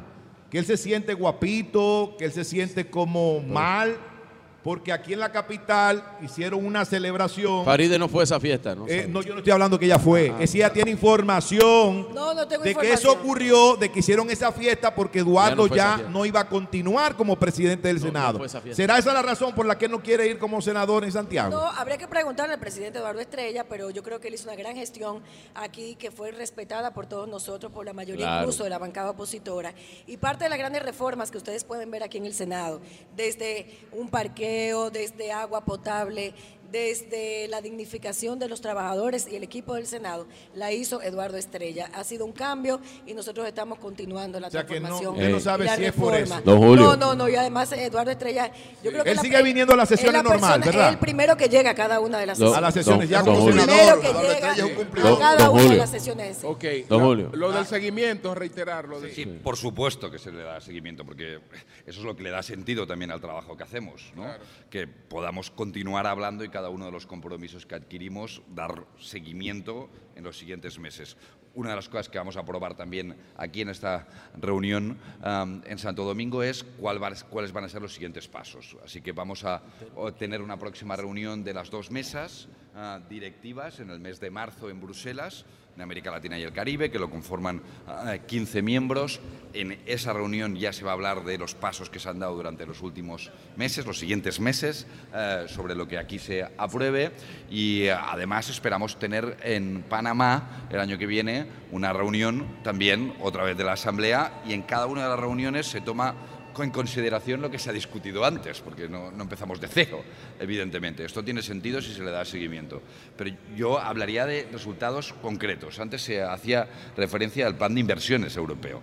El plan de inversiones europeo, que de alguna forma también quiere competir o ofrecer a lo que está haciendo en el mundo China. ¿no? Yo, sin obsesionarnos con lo que hace China, China es un gran actor en el mundo, digamos, no, nosotros ofrecemos otras cosas, los europeos, yo creo, tenemos un valor añadido diferente. pero ese tipo de iniciativas, y es un plan de inversión que son 45.000 millones de euros, vienen de debates como los que se están produciendo aquí. ¿no? Eh, durante los últimos años, Eurolat decía necesitamos un plan de inversiones para canalizar y orientar políticas públicas con objetivos de sostenibilidad, digitalización, eh, cohesión social y todo eso que se discutió aquí en este tipo de encuentros se ha convertido en un plan de inversiones muy grande. Así que esperamos mm, Finalmente, continuar Manuel, haciendo Manuel. seguimiento concreto y, y agradeciendo Terminamos. mucho al país. Yo creo que es una gran oportunidad para un país acoger algo así. Lo digo muy honestamente, porque te permite ser un escaparate, te permite reivindicar tu Y realidad. muchos parlamentarios que nunca habían venido a República Dominicana y hablaban y opinaban de las situaciones que leen a través de los medios de comunicación, que era una de las aprensiones que teníamos, que le dijimos, es diferente verlo, vivirlo, sentirlo, ver cómo opera la actividad política y las políticas públicas en la República Dominicana y para mí yo me siento orgullosa. Además, es una gran oportunidad para nosotros los latinoamericanos, que estamos en cuatro parlamentos, eh, Parlacén, como dije, Parla Sur, Parlandino y Parlatino, estar constantemente trabajando unidos, oír, oír nuestras voces, nuestras debilidades sistémicas, pero también uniéndonos en la construcción de un continente que tiene que hacerse más fuerte, porque tenemos más similitudes que diferencias. Y yo creo que lo importante de cada uno de nosotros, que elevamos nuestra voz en cada uno de nuestros parlamentos, es precisamente apostar a, una a sociedades parecidas, con mayores derechos, con mayor justicia social y sobre todo con una mayor participación e inclusión de todos los actores dispuestos a hablar, a conversar, no a discutir solamente para no llegar a nada, no a pelear, sino construir en base a la, a la palabra y a los acuerdos y compromisos que tenemos que asumir como continente. Eh, dos cosas, don Julio, para terminar. Primero, una pregunta a Javi, después una... Voy a cometer una indiscreción con, con Faride, la senadora, mi senadora Faride Raful. Eh, La única que eh, eh, tiene. eh, Ja- Javi, ustedes, por tu estilo, está de más preguntarte si eres español, la Z te, te delata, delata. claro, pero ¿de qué sitio de España eres? Y todavía no sé tu corriente política ni partido político. Claro, pues yo, mira, soy, soy- soy- soy de Barcelona y soy del Ah, ya sabía yo. Soy de Barcelona y soy del Partido Socialista Obrero Español. Ah, y estamos muy contentos porque yo creo que dentro de pocas semanas vamos a tener de nuevo a un gran presidente en España, que es Pedro Sánchez, continuando la labor que ha hecho durante los últimos años, con un gobierno de coalición progresista en el país que está haciendo avanzar a España en el ámbito internacional, en el ámbito europeo, pensando en, en la modernización de su economía, con datos económicos muy buenos para el país y también haciendo que esos beneficios se redistribuyan en la mayoría. Ah, ese es mi partido, el Ah, Partido me gusta. Socialista. Me- me- me- lo veía, lo veía en, en el, el actuar político y como te expresaba. Una indiscreción con la senadora, si usted me permite. Una indiscreción. Yo si, no sé si vale mucho, pero yo voy a decir algo con respecto a esto. Mi senadora es Farideh Pero lo que Raful. pasaría que con esas ofertas... O- oiga bien, a don ella- Julio. Ayer tú nos decías a, eso. a ella la están encasillando. Te quedaste Ah, pero callado cuando te mira, cuestionamos. Ministerio de la Mujer es encasillarla. No, Eh, No, ella Ministerio no de no Cultura es encasillarla. no, no. Es encasillarla. Pero déjeme decirle algo, a ver si vale esto. No, que bueno, pero a busque- busque- búsquese una, una- una de esas dos Usted cosas me que no leyó sea la taza. ni Ministerio de la Mujer, A ni mí me Ministerio gustaría de verla a ella por Roberto Álvarez. Usted me Ministra leyó, de Relaciones Exteriores. me, me- me leyó la taza. Oiga, maestro. Ahí sí. Maestro, Ella- Aunque ella- Valentín anda atrás de eso o- también. o- o- oiga, esto ella, vale. ella pudiera ella pudiera hacer que ahí que, que ahí sí, sí podría se podría discutir secretaria de la presidencia Es bueno eso, bueno, bueno. Joel se iría a turismo Bueno, no, pero yo él está bien también. Ajá, y, David, y David, Julio. no porque estamos hablando del 28 estamos hablando del Ah, 28 David bueno, David ah. Pero, David pero no hemos llegado al David va- 24 y tú la estás dando al David, 28. no, David, Voy a, David trabajar su voy a David una indiscreción. a, David, a David no lo para nadie después Voy a cometer una indiscreción. Ten Mi cuidado. senador es Farideh Raful y mi candidata a senadora por el Distrito Nacional para el 2024-2028 es Farideh Raful. Tú no dijiste eso el otro día, pero está bien. Lo acabo de decir Bueno, aquí. pero la gente cambia, todo No, eso es verdad, la gente cambia. Bueno. Lo Ojalá que no va a cambie cambiar- mañana. Lo que Bueno. no va a cambiar es todo mi afecto, agradecimiento a Antonio Espallá, a ustedes por haber estado aquí en el Senado, Así a todos es. nuestros colegas eh, de América Latina y de Europa que se han dado cita. Tenemos la inauguración a las 10.30. Buen evento, sí. Encabezada por la vicepresidenta de la República, porque nuestro presidente eh, va a Estados Unidos, como ustedes saben, a Washington, Sí. y está en los preparativos, tiene una reunión con el presidente Biden, conjuntamente con una comisión también acompañada por el canciller. Y tampoco va a cambiar nuestra intención de continuar en el Senado del Distrito Nacional sin aspiración a nada más que no sea seguir representando a la capital como hasta ahora lo hemos hecho. Muy bien. bueno pues muchas gracias, Gracias. Bueno, Maestro, yo, muchísimas yo le di- gracias. yo le dije a Pedro. Javi. Eh. Solo, solo, solo quiero a- agradecer el recibimiento que hemos tenido durante estos días de las autoridades, la hospitalidad del pueblo dominicano y a Faride muy especialmente, que gracias a ella y su trabajo, pues estamos aquí reuniéndonos y estoy seguro que será una oportunidad para aprovechar para este país, Javi. este fantástico país. Que lo, que lo Antes de lleven a la perdón, perdón, playa. ¿Te puedo preguntar algo de España? ¿Tú puedes hablar algo de la situación política de España? Claro, por supuesto. ¿Qué va a pasar con el gobierno español? ¿Qué- qué- pero ya él dijo que va Va, que vamos a tener un, vamos a continuar teniendo un gran presidente, que es Pedro Sí. Sánchez, Ah, al frente está del Bueno. gobierno de España. de- debe ser. Y, y hoy se juramentó como futura reina. Gracias 18 a años ya. Javi 18 López, años ya. presidente del Eurolat, gracias a Farideh Raful, la vicepresidenta del Senado de la República. Y próxima Maestro, yo, senadora le del dije, yo le Nacional. dije a Pedro, yo le dije a Pedro temprano, le dije que don Eduardo no tenía ese problema y que él seguía viniendo aquí a la sesión del Senado, pero él, él no me hizo caso. Y a las comisiones insistió. ¿Y también. dónde está don Eduardo? Ahí está. Y a las comisiones ¿Dónde? también. Don Eduardo, Está citado a las 10 de la Don mañana. Eduardo es un hombre cumplidor. A las 10 de la mañana y él viene para acá. Señores, vamos a hacer una pausa. Son las 9.24 minutos. Cambio y fuera. Son 106.5.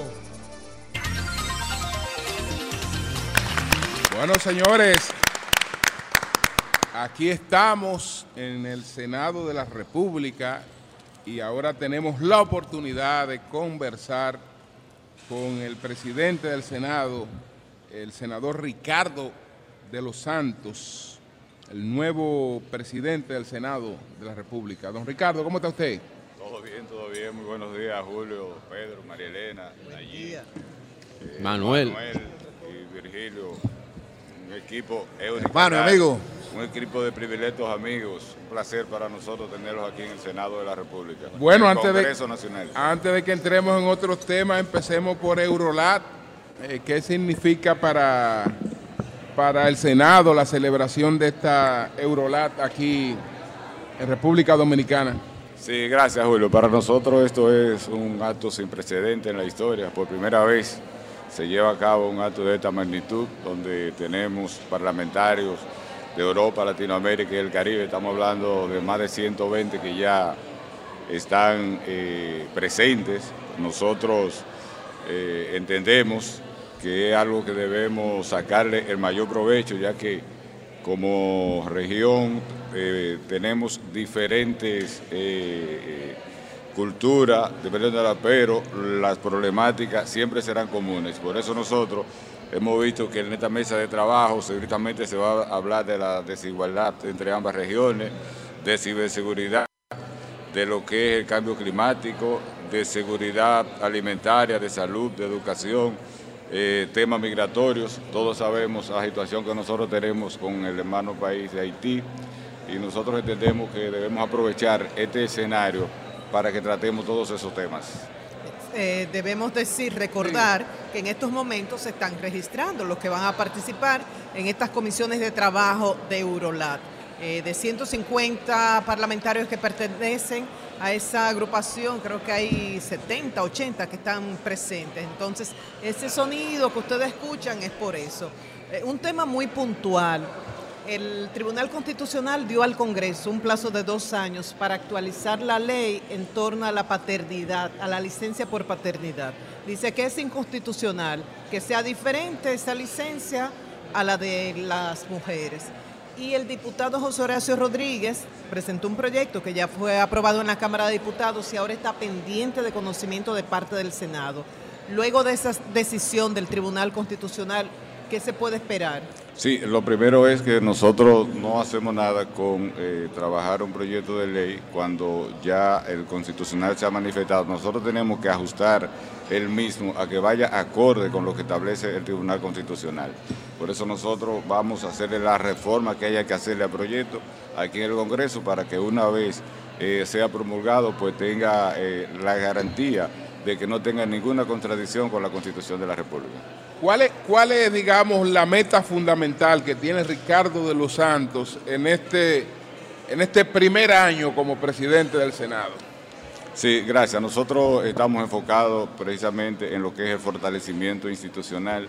Eh, ya tenemos acuerdo. Ya, con- ya Virgilio está apo- apoyando otro senador de lo que todavía no está electo. ¿Cómo? La próxima, no. No, pero ¿cómo así? No, Yo no, le no. dije que yo era amigo suyo, Virgilio. Ricardo de los Santos. Eh, ese es, eh, primero, Ricardo Los Santos es un hermano mío. Ah, ok, lo Con. Ricardo no juegan al tiempo, no, eso está seleccionado desde el primer día. adelante. hermano mío. Sí, gracias. Le decía que nosotros estamos enfocados en el fortalecimiento institucional. Eh, Una muestra de ello es que ya tenemos acuerdo con el Tribunal Constitucional donde vamos a trabajar varios temas en conjunto. De igual forma, eh, tenemos acuerdo con la Universidad Castilla-La Mancha donde vamos a ofrecer eh, una maestría en Derecho Constitucional tanto a legisladores como a colaboradores. El Senado. Eh, Sí, el Senado de la República, ya tenemos ese acuerdo firmado, en los próximos días estamos iniciando. Nosotros hemos venido con la idea de primero fortalecer el fortalecimiento institucional. Nosotros queremos que la, toda eh, proyecto de ley, toda ley que salga, porque salga con el mayor eh, nivel de garantía posible, pero además nosotros tenemos una deuda legislativa desde el 2010 con lo que es la Constitución de la República, que hay cientos de leyes que eh, están, no están acorde con la Constitución de 2010. Nosotros tenemos esa agenda legislativa para ir actualizando nuestro marco legislativo con la Constitución de la República que entendemos que es fundamental. Bien, don, don Ricardo de los Santos, que primero fue diputado al Congreso Nacional, ahora está en el Senado y en este preciso momento presidiendo el Senado de la República, es, es un legislador de una vasta experiencia. Y además tenemos frente a nosotros un hombre que es polifacético. ¿Por qué digo esto? Bueno, porque se desenvuelve en diferentes ámbitos de la vida nacional. Presidente Fenatrano. Exactamente, y por ahí me voy. Yo quiero hablar en este momento con ese hombre de experiencia en el transporte de carga de la República Dominicana. Nos gustaría saber, eh, don Ricardo, ¿qué tanto ha afectado al transporte de carga en nuestro país las restricciones en la frontera dominico-haitiana? Sí, fíjate allí, hace ya varios años que nosotros hemos venido bajando el volumen de transporte de carga hacia Haití precisamente por los niveles de inseguridad. Eh, ya nosotros por la frontera de Dajabón, que es donde hay el mayor problema, ya nosotros tenemos un acuerdo de más de cinco años donde nosotros la carga que va de República Dominicana hacia Haití se la entregamos en la frontera a los transportistas haitianos y la que viene de Haití para República Dominicana, ellos nos la entregan a nosotros en la frontera. Claro está, Ahora, como ha habido un cierre de frontera, se han paralizado esas operaciones, pero ya nosotros teníamos ese acuerdo y por la frontera de Jimaní, con el sindicato de transportistas haitianos llevamos muy buenas relaciones e inclusive tenemos el compromiso de que nosotros de este lado le protegemos sus camioneros, de aquel lado ellos no nos pueden garantizar lo mismo porque ustedes saben la situación de Haití, que ahora mismo está controlado en más de un 90% por las bandas. Entonces, por esa razón nosotros hace varios años que hemos venido reduciendo el transporte. O sea, ese transporte Cruce- ya no constituye una parte muy importante. Pero, bueno, nosotros sigue siendo importante, pero no en la magnitud que era en años anteriores, porque hemos tenido obligatoriamente que ir haciendo ese, ese transbordo de cargas en la frontera para que de la frontera para allá entren los camioneros haitianos y de ahí para acá pues transportamos nosotros. Ricardo, perdón, ¿tú eres partidario de que se abra la frontera desde el punto de vista comercial? Claro. No solamente con... No, no, yo estoy totalmente de acuerdo en que se abra completamente y así está a la disposición del gobierno dominicano. Ahora, quienes tienen las restricciones precisamente eh, eh, son los haitianos, pero porque hay la disposición de que se reabra el comercio en las diferentes fronteras, pero eh, los haitianos ahora mismo son los que tienen la resistencia. Pero usted está de acuerdo con la apertura total, que el gobierno no ha dicho que va a hacer eso, No. o con los corredores económicos, que es lo No, que no, la flexibilidad. Con los corredores de control, porque ustedes saben que de cualquier manera hay que, nosotros tenemos que asumir el control migratorio, porque si de, de no hacerlo así, pues ustedes saben lo que, lo, que, lo que nos enfrentaría y lo que nosotros tendríamos que enfrentar como nación, y esa es la mejor forma de evitarlo. Así hay controles migratorios, o sea, usted viene al mercado, pero usted viene al mercado, se suple y regresa a su país, no en la forma que se estaba haciendo antes. Senador, senador presidente de- del Senado y amigo Ricardo de los Santos, ya usted esbozó ahí parte de la primera pregunta que era la visión suya con una reapertura comercial, estableciendo los controles que nuestras leyes y nuestra constitución mandan. Controlar, pero mantener el flujo para que los productores no se nos vayan completamente a la quiebra. Ricardo de los Santos ha asumido la presidencia ya prácticamente en el último tramo del periodo constitucional 2020-2024. Había muchas quejas en el Senado de la República porque se manejó una austeridad extralimitada, decían muchos senadores. ¿Cómo será la presidencia de Ricardo de los Santos? ¿Será abierta, participativa, con todos los senadores, sin excesos, controlando y respetando las leyes internas del Senado de la República? Sí, fíjate, nosotros somos presidentes de un órgano colegiado. Somos presidentes de un Senado entre iguales. Somos 32 senadores, uno preside, ese tiene el compromiso de la parte administrativa y de lo que es eh, la dirección de los debates y coordinación de los trabajos. Yo entiendo que nosotros como cuerpo somos un cuerpo y como tal debemos manejarlo. Yo estoy de acuerdo con que haya un plan de austeridad, pero no, vivi- no podemos vivir de espalda a las que son las necesidades de los legisladores, de los senadores, y por ello nosotros eh, trataremos por todos los medios de que las necesidades en las que uno pueda ayudar a los senadores para sus comunidades, para resolver problemas en sus comunidades, pues nosotros estaremos siempre dispuestos. Pero además, nosotros tenemos el compromiso de, con nuestros colaboradores, eh, buscar la manera de que también trabajen de una forma que den el mayor rendimiento y para ellos debe haber por lo menos una buena comunicación, eh, una buena interacción entre los diferentes departamentos y la presidencia del Senado. Don Ricardo, las posibilidades de que el PRM retenga la mayoría senatorial, ¿cómo usted la ve? No, son muy amplias el día de hoy. Todas las encuestas así lo dicen. Yo me atrevo a predecirle que en esta ocasión, para las próximas elecciones, el PRM obtendrá no menos de 24 a 26 senadores. Y Ese es mi número, así es. Eso es lo que nos dicen a nosotros los números al día de hoy. Yo entiendo que nosotros vamos a tener una amplia mayoría en, a partir del 2024. Una alianza es- opositora no afectaría en los casos no, donde to- se... Todo por el contrario, una vez se anunció la alianza, Julio, hemos visto, todos manejamos encuestas, que lo que ha hecho el caso del presidente Luis Abinader es subir en las encuestas y de igual modo los eh, los locales, llámese los candidatos a senadores, diputados, alcaldes, regidores, pues en la misma proporción también hemos aumentado en lo que eh, son las mediciones, lo que significa que esa alianza desde el principio se ha visto como un verdadero fracaso. Manuel y... O Ricardo, primero Sí. agradecerle estos minutos aquí con nosotros, es un placer.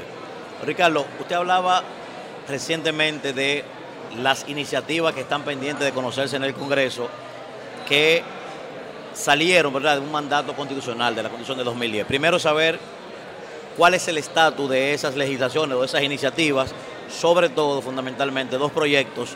El de la iniciativa legislativa popular, que creo que el senador Félix Bautista lo ha depositado en varias ocasiones, y también un proyecto que depositó el presidente hace un tiempo, el proyecto de la iniciativa del el plebiscito y el referéndum en el país.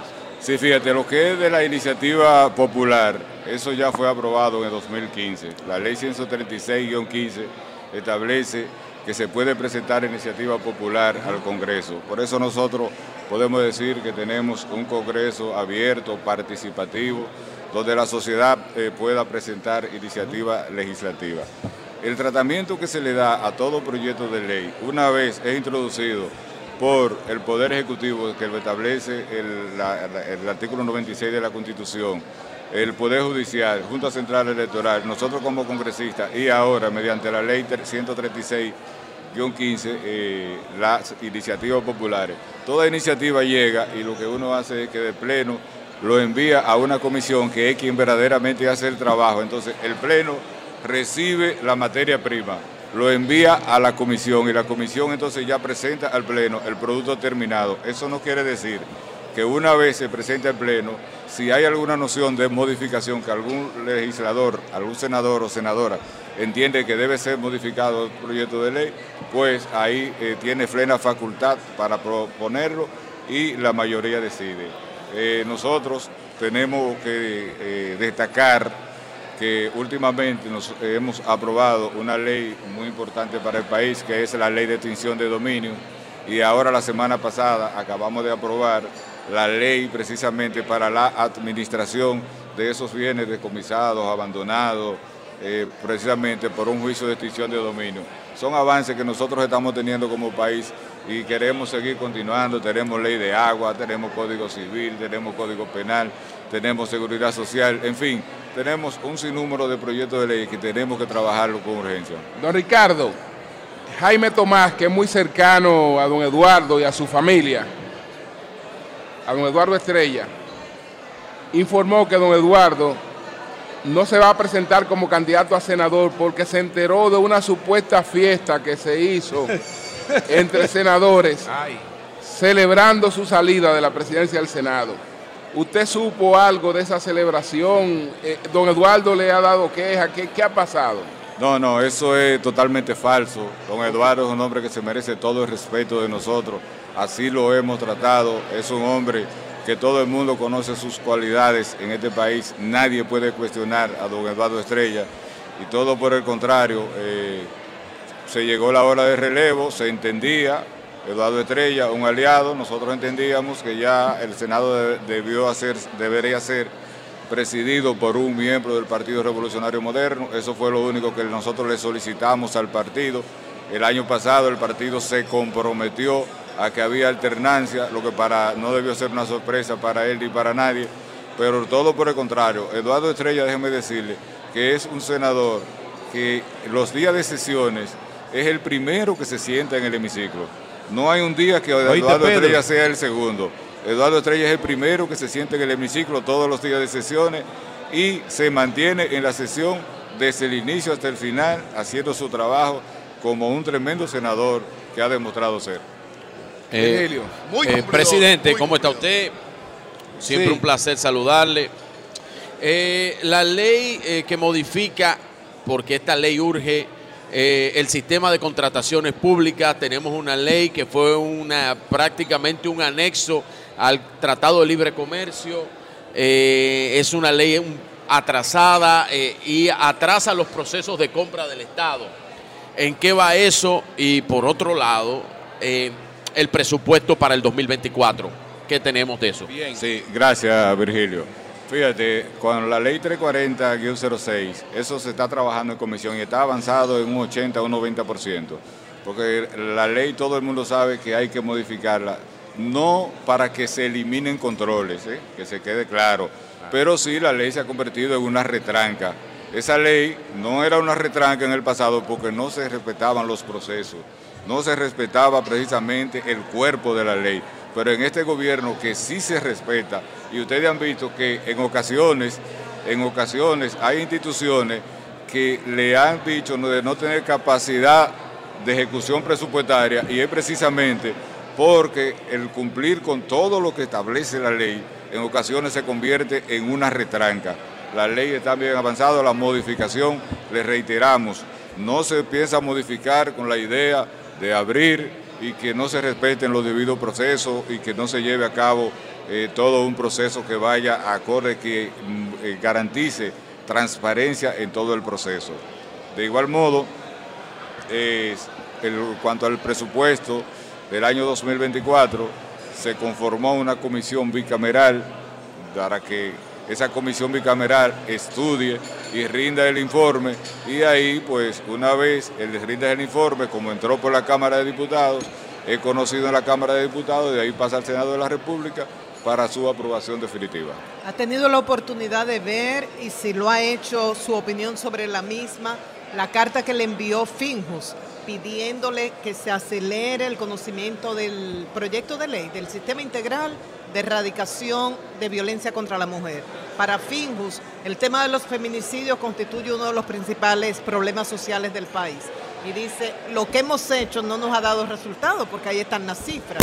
¿Vio esa carta? ¿Qué piensa de esto? Sí, sí, claro, definitivamente. Y estamos totalmente de acuerdo en que debemos seguir trabajando en ese proyecto de ley. Tenemos que sacar esa legislación, es importante, es de vital importancia, porque la verdad es que este es un mal que nosotros tenemos que buscar la manera de que se pueda erradicar en la República Dominicana. ¿Cómo usted ve todo este proceso para escoger las vacantes del Tribunal Constitucional? ¿Usted cree que hay plena garantía de que esa escogencia se va a llevar eh, al margen de lo que implica una campaña política? Sí, eh, ustedes saben, eso, es un proceso que tenemos que llevarlo a cabo porque hay plazos. El 28 de diciembre vencen cinco jueces del Tribunal Constitucional. Es decir, antes del 28 debe llevarse a cabo el proceso para la elección de los sustitutos. Todo el mundo sabe, en la medida que se han venido haciendo esos procesos, es en vista pública, las entrevistas son públicas, la sociedad puede palpar, puede ver eh, cuáles son los postulantes y de ahí sacar sus propias conclusiones para que se vea que la escogencia se hizo de la forma más objetiva posible. Recuerden ustedes que de la igual forma nosotros, a, quien les habla, que me correspondió presidir la comisión para la elección de los miembros titulares y suplentes de la Junta Central Electoral, fue un proceso abierto al público, un, un problema, eh, fue un proceso donde se llevó a cabo con total y absolutamente transparente. Asimismo, en lo que es el Tribunal Constitucional, lo que es el Consejo Nacional de la Magistratura, pues esos procesos se llevan a cabo abiertos al público, donde el público puede palpar y contemplar la capacidad de cada uno de los eh, postulantes que son entrevistados. Bueno, señores, muchas gracias. Muchas gracias a don Ricardo de los Santos, el presidente del Senado de la República. Éxito, éxito. gracias a ustedes. Gracias, un placer presidente. Muchas aquí. gracias. Un placer. Muchas gracias. Bueno, vamos a hacer una pausa. Cambio y fuera.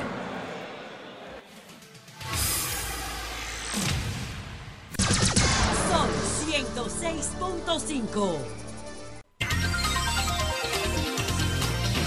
Bien, señores, nosotros continuamos con el sol de la mañana desde Eurolat, que se está celebrando aquí en el Senado, la primera reunión de las comisiones parlamentarias de Europa y Latinoamérica, Eurolat.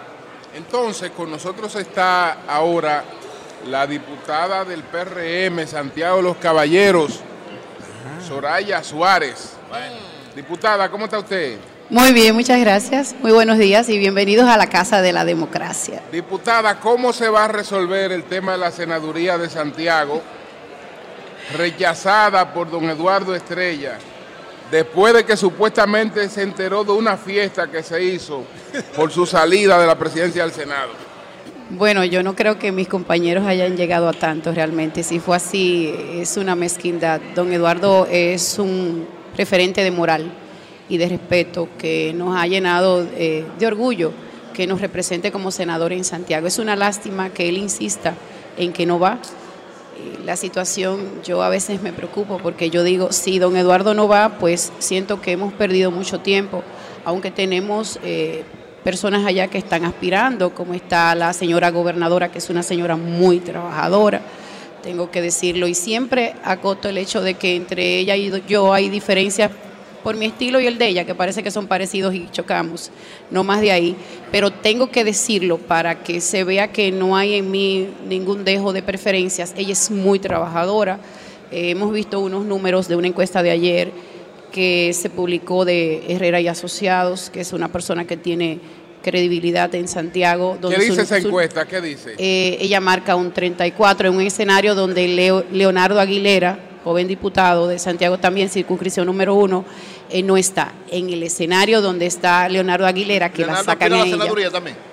Sí, él salió en un ese- principio aspirando ese y luego como que se retiró algo, pero en esta parte donde sacan a la gobernadora y lo entran a él, entonces él la encabeza. Pero ¿por qué no lo ponen a los dos juntos? Ah, no sé, habría que Para preguntarle saber al señor cuál de los Herrera. dos tiene la preferencia. Habría Yo que entiendo- preguntarle. Yo entiendo todas las condiciones que usted dice que tiene la gobernadora, pero sin ánimos de, de crear ninguna situación. No, no, no, claro que no, ninguna Yo creo, situación. doña Soraya Suárez, que usted tiene Sí. un perfil mucho más alto que el de la señora gobernadora.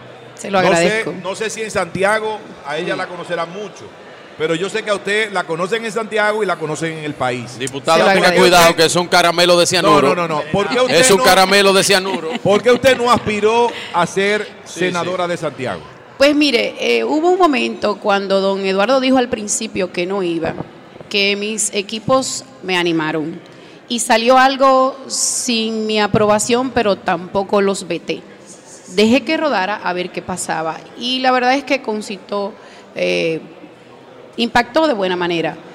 Pero se me dijo, no lo hagas, porque don Eduardo va. Y si don Eduardo va, yo sé que cualquiera que esté aspirando en Santiago frena el paso. Y yo que le tengo un- una alta estima, respeto, consideración y que me siento bien representada en él, pues inmediatamente lo frené, porque yo entendía que él sí iba y que todo lo que estaba pasando o que le molestaba a él podía pasar.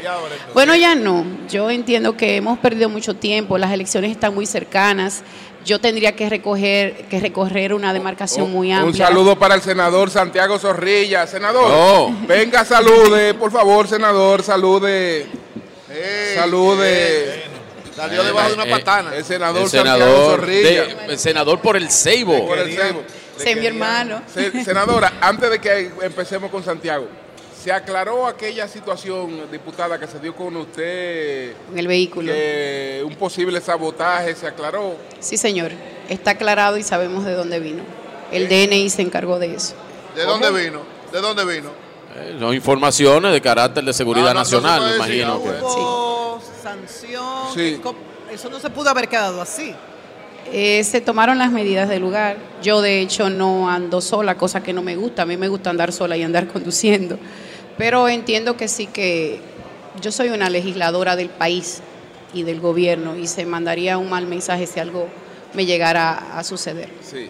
Las encuestas, eh, diputada, amiga, doña Soraya, eh, las encuestas del PRM, los números le dan al PRM en Santiago al presidente de la República por encima de un 60%. Ah, no, pues ya, ya usted respondió la pregunta. No, no, no, no, no. Yo quiero, no, le yo quiero, no, no, no, pero la porque voy encuesta, de- le dice al No, no, no, momento, momento. Yo voy de lo general, no. de lo general a lo específico.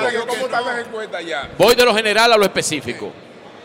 En el plano congresual, los diputados que repiten, los diputados que entran a la boleta, ¿cómo usted cree que serán las elecciones en cuanto al plano congresual y al plano eh, eh, municipal en Santiago? Con el presidente ya tenemos un 60, ahora- más de un 60 es ahora. entendible, ¿Qué tenemos? Es entendible entender lo- los números del presidente de la República porque Santiago tiene más de 51 mil millones de inversión de, de pesos invertidos. Es entendible. Yo digo, y lo digo a pulmón y muy contenta, Santiago está roto por los cuatro puntos cardinales. Y lo digo contenta. Eso significa que se está trabajando todas las avenidas, eh, todas las calles, to- todos los barrios. En todas partes, en la provincia de Santiago, tú tienes una, dos, tres obras. Y en Santiago Centro tienes tres grandes obras. Y una de la de mayor impacto social es el tema de la cañada de Gurabo, o el río de Gurabo, que el amigo Wellington no le gusta que le digan cañada, que es una obra de impacto social maravillosa. Bueno, Eh, sobre, Ah, sí, perdón, adelante, sí. adelante. Sobre el tema de los legisladores, la boleta se ha fortalecido mucho en las tres demarcaciones. Nosotros, por ejemplo, tenemos en mi demarcación tres diputados, incluyéndome, eh, una mujer, dos hombres, y entendemos que pudiéramos alcanzar un cuarto. Estamos muy fortalecidos. ¿Qué pasa? Y a mí me gusta hacer los análisis para que se entiendan que son reales y no son pasionales. El, candida- el, el diputado Víctor Fadul, del PLD, una persona fuerte, eh, que ha sido el más votado todo el tiempo en la demarcación desde hace ya dos periodos. Y un buen candidato, Sale, buen buen candidato. candidato, un joven sin ninguna cola, con buena aceptación, de buen trato, Buena imagen. un caballero, buena imagen, sale de la boleta. Entonces, quienes han entrado, y en el caso de él, está dejando a la hermana y ustedes saben que los votos no se endosan completamente.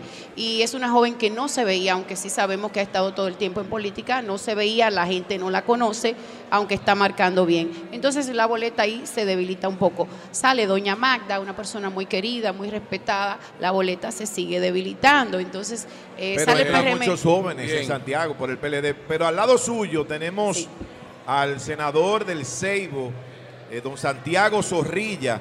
Bueno, que lo querían tumbar.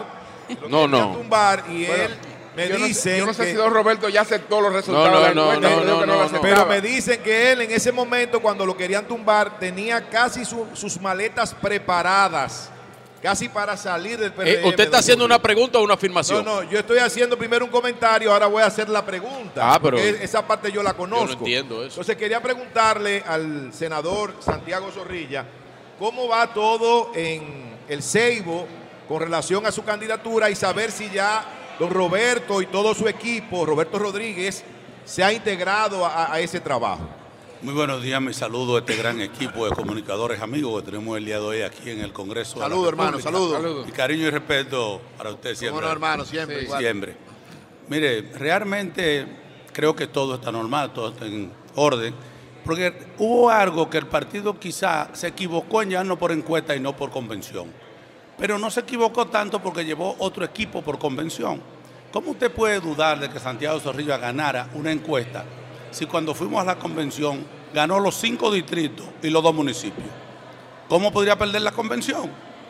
Los números hablan solo ahí, porque cuando usted dice, bueno, Pero se hizo convención para qué. se hizo convención para los directores de distrito, Y usted vocales. ganó toda, o sea, la gente Los ganó equipos míos ganaron en todos los sitios. Entonces, el único distrito en que sacó el otro equipo, el, el director del distrito fue en Santa Lucía, que fue a convención los regidores y quien le habla ganó los tres regidores. Luego hicieron una encuesta, pues dejaron fuera al director y el otro equipo ganó al director. Bueno, en el Ceibo, como les digo, gana el alcalde, pero el alcalde no sabía quién iba a ganar. Yo llevaba tres de un lado y él llevaba solo el alcalde. Era imposible que no ganara. Eso fue crónica de una muerte anunciada. Pero mi gran amigo Roberto Rodríguez. Ya se, ya se encontraron ustedes, ya, hablaron. No, no, yo le llamé y él no me ha llamado para atrás todavía. Llamé a su hijo también, a Jean Luis. Llamé a los Francia, el alcalde, hablé ¿Ya con él. habló con Jean Luis y habló? No, no he hablado con Jean Luis. Tampoco he hablado con él. ¿Qué sé? Pero yo le llamé, yo cumplí con llamarlo. Que, no- que eran ellos que tenían que llamarme a mí, pues siempre cuando usted gana o no gana, sale electo. Aquí gana, nadie gana ni pierde. Esto es una contienda que se hizo amistosa, una fiesta del partido donde no se pierde ni se gana. Pero cuando sale una persona electa, el que no tiene favor del pueblo en ese momento le llama para felicitarle. Claro. Pero yo es. cortemente le llamé el mismo día a ellos tres. Bueno. Una pregunta. Ahí está aclarado La ya. posición de dos en torno a la posición de participación ciudadana. en un informe que rindieron, el segundo informe sobre el proceso electoral, critican, número uno, la extensión de la campaña. Dice, es una campaña que tiene cerca de un año, es muy costosa y eso no permite a los que tienen capacidad pero no tienen recursos ser candidatos. Y los métodos escogidos, y se refieren específicamente al PRM, dice, no se va a lograr lo anhelado por el pueblo, un verdadero Congreso, porque dice que con los métodos escogidos hay candidatos vinculados al narcotráfico, lavado de activos, corrupción y violencia de género. Bien. No le estoy Bueno. diciendo yo participación ciudadana. ¿Cuál es la opinión de cada uno de ustedes? Sobre el tema de la campaña larga es cierto, no solo que es muy larga por el tema económico, sino por el tema de trabajo. Este Congreso de ambos lados se ha caracterizado por sacar muchos eh, proyectos de ley que estaban engavetados y que necesitaban salir. Y eso necesita tiempo para ser bien trabajado. Y uno se ve obligado, fuera del terreno, a tener que estar yendo y viniendo porque tenemos gente con competencia allá y uno se mantiene aquí trabajando, el que lo hace, que es la mayoría. Eh, a modo de chanza, nosotros decimos algunos diputados, a mí me engañaron, a mí me dijeron que en el Congreso no se trabajaba y se trabajaba mucho. y bueno, y el- sobre el tema del método de las escogencias, está en la ley. ¿Qué podemos hacer? Está en la ley. Unos queríamos convención, otros queríamos encuestas, eh, otros convención de delegado que es obligatoria como quiera para entrar unos que se quedaron fuera de una y de otra y para ratificar a los que entraron Bien. por una forma u otra. Es lo que, se, eh, lo que está estipulado en la ley, pero el tema de que crucen eh, lavadores, narcotraficantes, personas con mucho dinero sin, sin vinculación a la política va a pasar como quiera, porque si vas a una convención, el dinero se impone. El dinero se impone igual y quizás más, y quizás más. O sea que el, al final el detalle es la población. Un partido político no puede prohibirle a nadie por lo que se escuche sin haberse haber pasado alguien por un debido proceso de objetarle una candidatura. Se viola la Constitución también, los derechos, las leyes. Es la población la que tiene que saber a quién elige y cómo lo elige. Uno quisiera una boleta limpia, transparente, diáfana, que no dé de qué hablar para que el partido de uno no salga cuestionado, pero es la población quien al final elige. Bien. Bueno. Muy bien. Muy bien. Bueno, pues, ¿usted algún comentario, senador? Bueno, agradecerle a ustedes permitirme de aquí dirigirme al Pero de mi país. pregunta, Sí. ¿algún comentario? Soraya ha contestado totalmente, yo me inscribo en lo que ella ha contestado. Realmente el procedimiento para escogencia está en la ley. Usted puede ser o reservación, convención o puede ser encuesta. Una de esas tres y por ahí fueron las escogencias que hicieron del partido. Bueno, pues gracias, senador. Gracias Gracias, senador. Gracias, Zorrilla. gracias. Bueno, el senador Zorrilla. Los Rodríguez, ninguno lo han llamado. Mira, ahí van dos senadores de la Fuerza del Pueblo. Eh, Ahí va Don Bauta Rojas y Dionis Sánchez. Dionis Sánchez, saludos. Así saludos. es. Móchole, pero. Saludos, senador. Bueno, señores, Juan eh, Martín Rodríguez es secretario general del Parlatino. Él es diputado por la lista de Uruguay.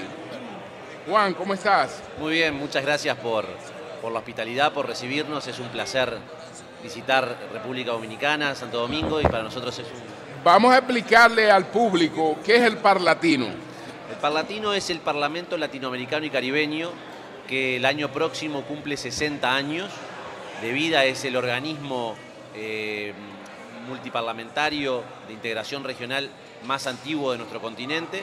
Reúne a 23 países de Latinoamérica y el Caribe y a lo largo de, su extensa vida ha tenido autoridades y representantes de todos los países de nuestro continente y a nosotros nos llena de orgullo porque en los últimos tiempos es, es- ha sido habitual que es la creación de otros parlamentos subregionales, como el Parlamento, el Parlacén, el Parlamento Centroamericano, el Parlandino, el Parlamento Andino, o el Parlasur, el Parlamento del Mercosur.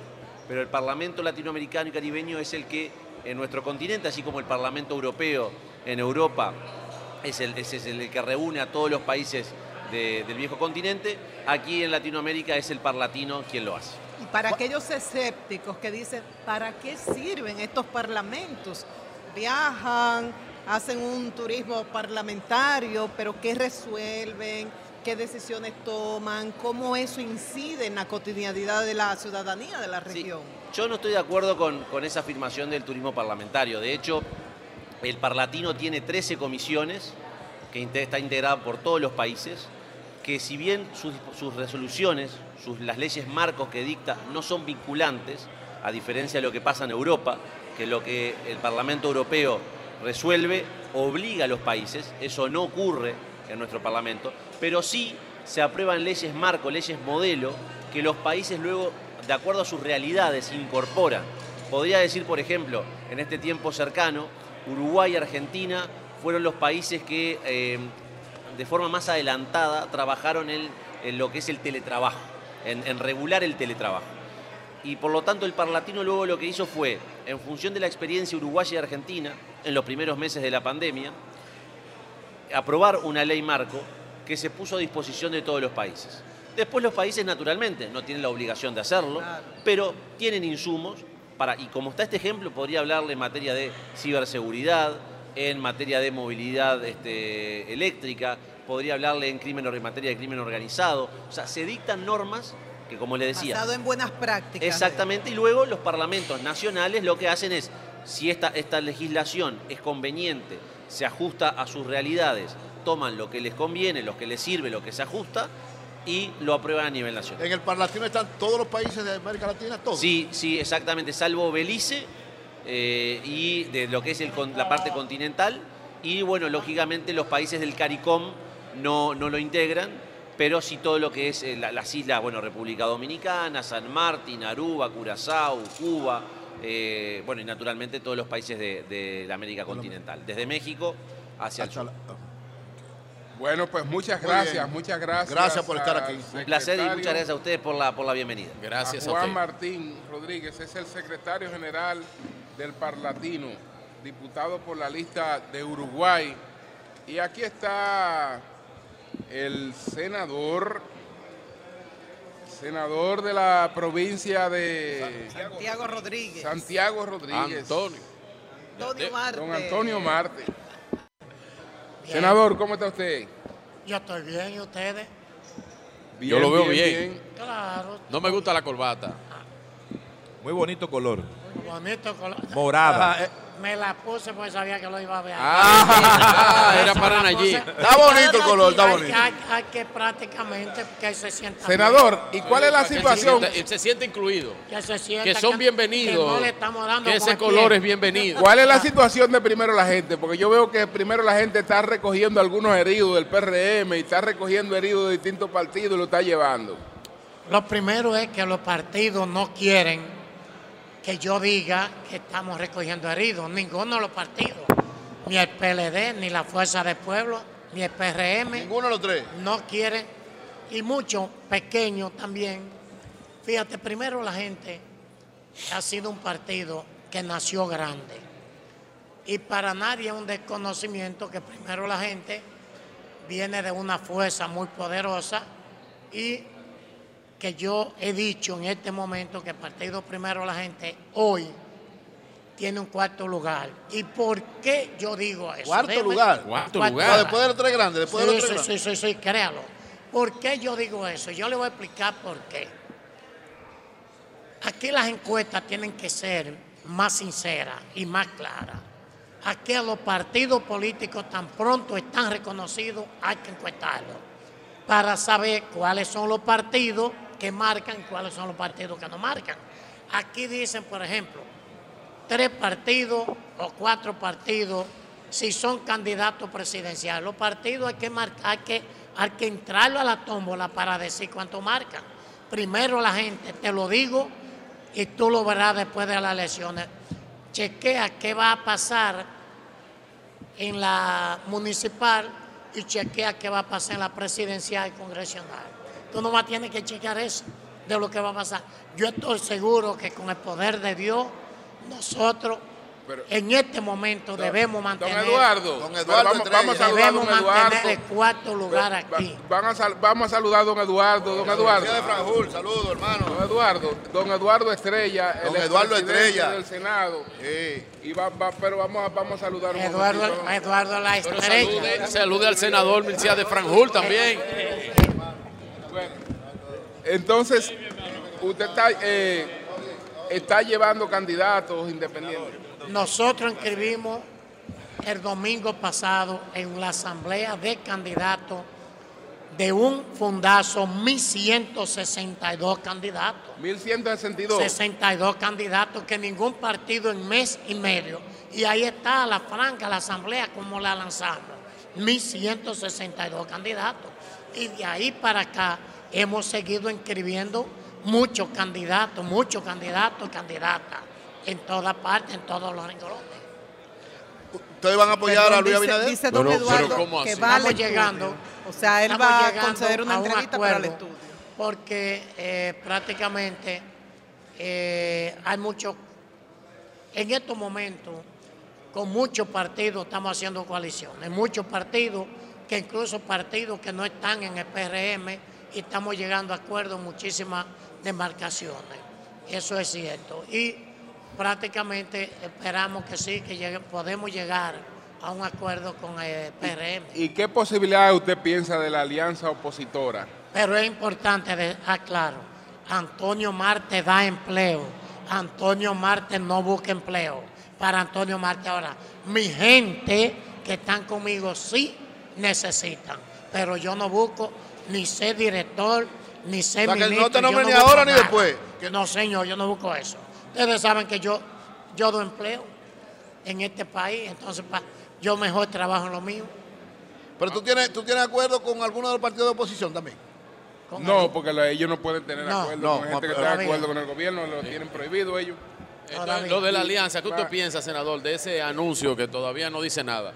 Está como el merengue sin letra. ¿Qué pregunta más objetiva? No, no, no. ¿Qué objetiva esa pregunta? ¿Qué objetiva? Mira, mira. Pregunta. Principalmente, yo no he La visto- alianza del merengue sin, sin yo no he letra. visto. No dice Antonio nada. Marte, ¿qué piensa usted de esa fortaleza de la alianza Mira, opositora? yo no he visto, Rescate mi RD? hermano, mi hermano, yo no he visto qué le ha aportado esa alianza a, a la Fuerza del Pueblo, Bueno, al, P- al PRD Bueno, y al PLD. Yo señores, vamos a saludar a nuestra vicepresidenta, doña Raquel Peña, que está pasando en estos momentos por aquí. Ella está acompañada del presidente del Senado, va a entrar a la inauguración de esta Eurolat, Eurolat. Tenemos a doña Raquel, doña Raquel Peña. Tenemos a la vicepresidenta de la República, doña Raquel Peña. Solo, Quédate ahí, quédate ahí, Antonio. solo, solo, No, no, no, despedirme a solo, mí solo, ya. solo saludar. Usted no permite saludar a la Claro, claro, pero que a donde llega un capitán, un soldado, Como sabemos que le está esperando, llamó mucho la atención sus declaraciones diciéndole a los médicos de las clínicas que atendieran a los pacientes de- del dengue, como si estos estuvieran enviándolos a los hospitales públicos. Y los médicos están indignados. Fíjese, no. Déjeme decirle, realmente lo que nosotros expresamos fue que aquellas clínicas que están refiriendo pacientes Sí. a los hospitales, que dejen esa práctica y que atiendan también a los pacientes con dengue. Sin embargo, también tengo que expresar que muchas clínicas privadas, igual sucedió, déjame decirte, con el COVID. Hubieron clínicas privadas que no querían atender COVID, ahora también con el dengue. Entonces, eso, a eso es que yo me refiero. Sin embargo, te decía, hay clínicas privadas que han ofrecido camas para que el sector público envíe a esas clínicas privadas pacientes. O sea, que es de las dos vías. Lo que sí decimos es que este es un problema a nivel nacional, una situación que tenemos que enfrentar todos juntos y que lo vamos a vencer, pero ninguna clínica privada puede negarse a recibir un paciente que esté afectado del dengue. Se determinó que hubo fallos con el caso de la zona colonial en el área de la policía, porque hubo llamadas desde las 8 de la noche y dicen los vecinos que pasaron horas y horas y horas y nadie no respondió. Sí, eso, eso escuché. Por eso precisamente ayer el señor presidente pues me delegó la reunión de todos los lunes de seguridad ciudadana y ahí eh, enfrentamos la situación, la dialogamos con todos los las instituciones que están ahí representadas y lo que se, se decidió fue precisamente instruir una investigación profunda porque los culpables, los que fallaron, realmente tienen que recibir el peso de la ley. Pero lo más importante es que los fallos que ahí se cometieron no se vuelvan a cometer para que no vuelva a suceder un desorden de esa naturaleza. Nosotros no podemos permitir desorden ni en la zona colonial ni en ningún otro lugar del país. Manuel. Honorable vicepresidenta, agradecerle estos minutos con nosotros. Quisiéramos escuchar su valoración de este importante evento, lo que significaría esto para la República Dominicana. Claro que sí, muchas gracias por la pregunta. Bueno, la verdad es que nosotros valoramos mucho este evento. Le damos las gracias tanto al presidente de- de- del Senado como a nuestra querida senadora Faride, porque traer este evento a la República Dominicana es proyectar nuestro país desde lo que nosotros somos a través del Senado. Entonces, unir lo que es Europa, lo que es América Latina, para nosotros seguir avanzando, definitivamente es algo que nunca se había visto aquí en la República Dominicana y que va a traer grandes beneficios. Acercar esos dos grandes mundos para buscar soluciones comunes a problemas que son comunes, eso acerca a los pueblos. Señora vicepresidente de la República, licenciada Raquel Peña, si el presidente Luis Abinader le pide que le acompañe nuevamente como candidata vicepresidencial para las elecciones del año que viene, ¿cuál sería su respuesta? Mi respuesta es la siguiente. Yo soy una servidora pública. Eh, hemos trabajado realmente tratando de dar lo mejor de nosotros y, y siento que hemos avanzado en todo lo que se nos ha delegado. Ante una petición de esa naturaleza, pues nosotros tendríamos inmediatamente que acceder. Sin embargo, yo quiero dejar algo claro. Esa decisión es de él y lo que más le convenga al país y a la boleta electoral en miras de las próximas elecciones, a eso, pues eso yo voy a acatar.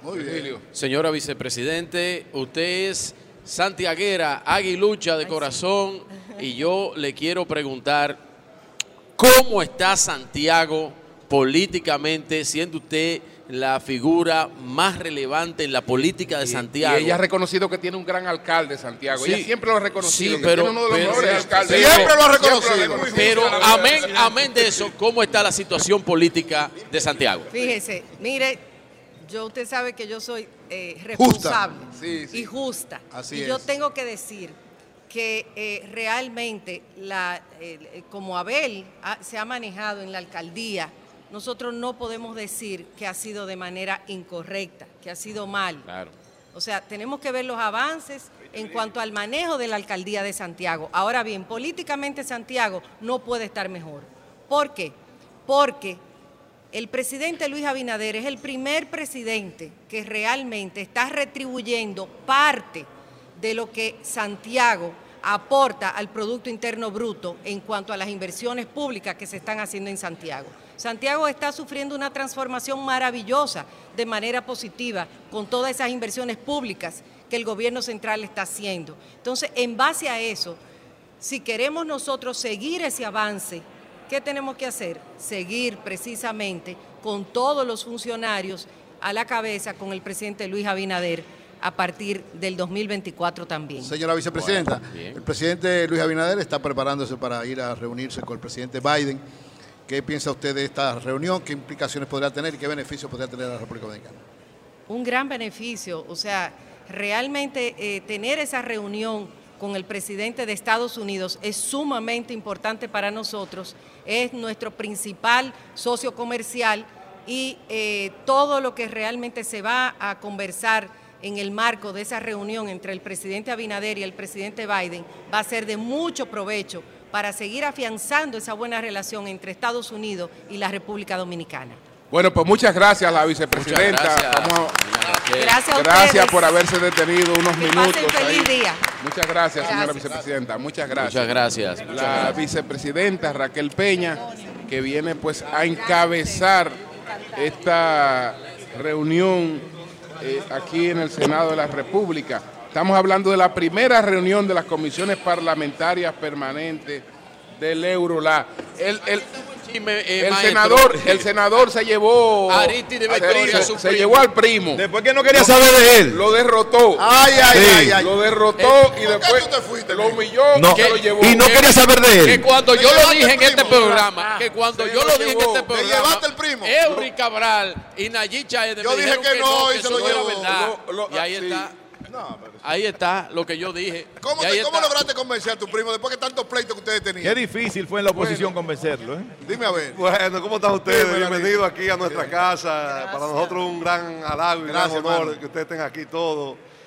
Bueno, ustedes están hablando, el primo es una persona, un político terminado, con vasta experiencia y, y amigo de nosotros, primo hermano mío, y amigo de Luis Abinader, amigo de Rita Abinader. Y él ha visto la labor que ha hecho el presidente. Él todavía no ha tomado una decisión que si se va para el PRM. Pero, Pero está él para allá. del PLD ya hace un mes y tanto y lo anunció ayer públicamente a través de sus redes sociales. Bienvenido sea, las puertas están abiertas aquí como le hemos- eh, lo vamos a abrir a muchos compañeros. O sea, él te va a apoyar Alexi, ahora la a-. Alexi. Pero tiene que apoyarme si va para el Pero, PRM, pero, claro. pero es su familia. Ese hombre Pero- bueno. Ale- Ale- Alexi, Alexi. Y entonces, si se fue Aristide y se fueron todos los otros que ya se habían ido, ¿y qué hay ahí eh, para la oposición? Bueno, ya queda poca cosa, porque se fue el, el ex gobernador eh, eh, Nápoles Jiminián con justicia social. Se fue eh, Mañón, el doctor Mañón, que era el presidente eh, de salud en los cuatro años de Danilo Medina, para justicia social. Se fue el, el- el- el- el capital más importante de Río San Juan, que es don Luis Estrella, con justicia. eh, eh, eh, Ay, pero se lo llevó todo. Se han ido todos. Valentín. Y No, yo me imagino, to- me imagino que Valentín va a sacar muchos votos ahí en esa zona. Allá, ya, eh, ya lo veremos. En, en la provincia marítima de Sánchez, sí. Ya, ya lo veremos. No, no, Ya no, lo no hay que veremos. verlo porque están ahí. No, son no, los no, grandes no, líderes. no, no, las elecciones son las que hablan. Por Vamos a verlo. Usted puede estar seguro que ya el PLD va a estar en un lejano tercer lugar. bien, seguro. Tercer lugar. Ay, a Pedro le gustó eso. Solamente eh, salió el candidato a senador, que es el padre de la, de la- de la diputada y candidata a diputado, y todavía no ha salido otro candidato a diputado. Eh, estamos esperando a ver para que puedan armar la boleta. Y si le hace falta, nosotros le podemos mandar mucha gente importante de nuestro partido que quieran aspirar, aunque sea No, apretado no, por no. las elecciones de mayo. No, no nos manden, Ay, no nos ay, manden ay, diputados, que el PRM tiene problemas con los diputados. No, no hay problema de ningún Eh, tipo. Hay problemas con algunos Yo no diputados. veo los problemas. Esta Hay diputados que han salido, han del país y lo han dejado fuera. Donde yo veo donde yo veo problemas diputados, donde yo veo problemas donde yo veo problemas No en, la alianza del merengue sin Que nosotros letra, tenemos candidatos no a diputados. nada Pero no nos manden diputados, por favor. y no tiene coro Bueno, Bueno, eh, para usted, ¿qué Ay, significa este ese. encuentro de Eurolat? Bueno, esto, eh, esto es un gran triunfo para nosotros como país. Ya eh, sostuvimos aquí la, la cumbre iberoamericana, y ahora Eurolat, donde eh, eh, 150 eh, eh, legisladores eh, de Latinoamérica y de Europa eh, convergen en este, en este, en este eh, no es la, eh, esta asamblea parlamentaria, donde vamos a legislar y a crear condiciones en favor de, la- nuestros países y hasta del mundo, podría decirse, porque somos gran parte de, de lo que significa el mundo, ¿no? La- y creo que para nosotros nos coloca en, en un- en un- en una posición que, que nos enaltece ya como un país ya líder, de- no solamente de la región de Centroamérica y el Caribe, sino también de gran parte de Latinoamérica por las condiciones económicas, sociales y políticas que hemos venido llevando a través de los años. Y, y el presidente Luis Abinader la ha mantenido y, y- y la ha eh, eh, enaltecido eh, en los tres años que tiene. Y usted no supo nada de una supuesta fiesta No, no, no, que no, se no. hizo de Él no fue celebración tampoco, no fue, no. de la celebración de la salida de Eduardo Estrella. No, aquí no hubo celebración de salida. Aquí No. lo que. eh, Una bienvenida. Tuvimos una, una, un almuerzo ¿Y con el le- nuevo ¿Y presidente. quién le dijo eso a Eduardo entonces? Porque pues producto de eso él no va como eso? Alguien le dijo que No, no, don Eduardo, don Eduardo estaba claro desde el primer momento. Yo soy una gente muy allegada a don Eduardo y él estaba claro que no iba a, a- a querer aspirar, que él estaba aquí eh, cubriendo la labor que, que- que lo puso en la historia. Y don Eduardo eh, es el primero que llega ahora mismo. Yo era el primero que llegaba a las 2 de la tarde cada vez que hay sesión. Y ahora él me está ganando ya, porque él es el primero que llega y, y termina su sesión. Está activo en todas las comisiones. Don Eduardo no tiene problema. Don Eduardo eh, eh, para nosotros como país eh, eh, representa... Oíste, allí, uno de los que más cumple es don Eduardo, ¿verdad? No, pero yo no dije que no. Yo, Tú lo dijiste. Eso fue Pedro que estaba preguntando esta mañana. Don, don Eduardo eh, tendrá su posición de que él no quería aspirar en el 2024. Yo soy parte de lo que quiero convencerlo, que por lo menos eh, eh, le dé ese, ese triunfo a- a- al PRM contundente, como se lo daría a él, siendo candidato de la alianza del partido que representa a él y de nosotros como partido Senador, mayoritario.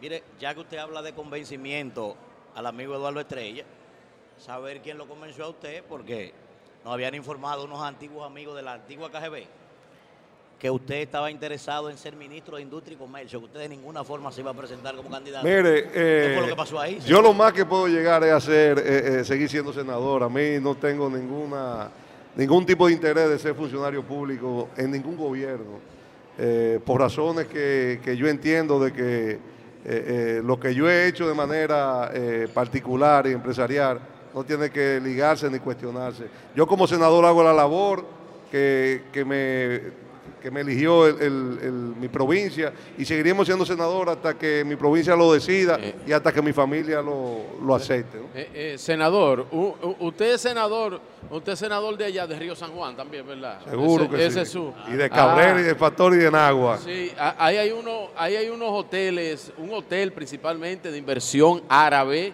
eh, que está ahí, que es el, eh, La Manera, es ahí que está, ¿verdad? Del grupo Amán. Amán, ¿verdad? Amán Suites. No, pues son norteamericanos. eh. Ellos son- sí, sí, pero de Emiratos Árabes, por ahí vienen los cuartos. Y yo le hago una pregunta. eh, ¿Alguna otra inversión, luego de esa inversión de esa magnitud que tiene Amán Suites ahí en Amanera, se han acercado a, a la, a la región para hacer inversiones ahí? ¿Alguna otra cadena hotelera de, de turismo de alto nivel?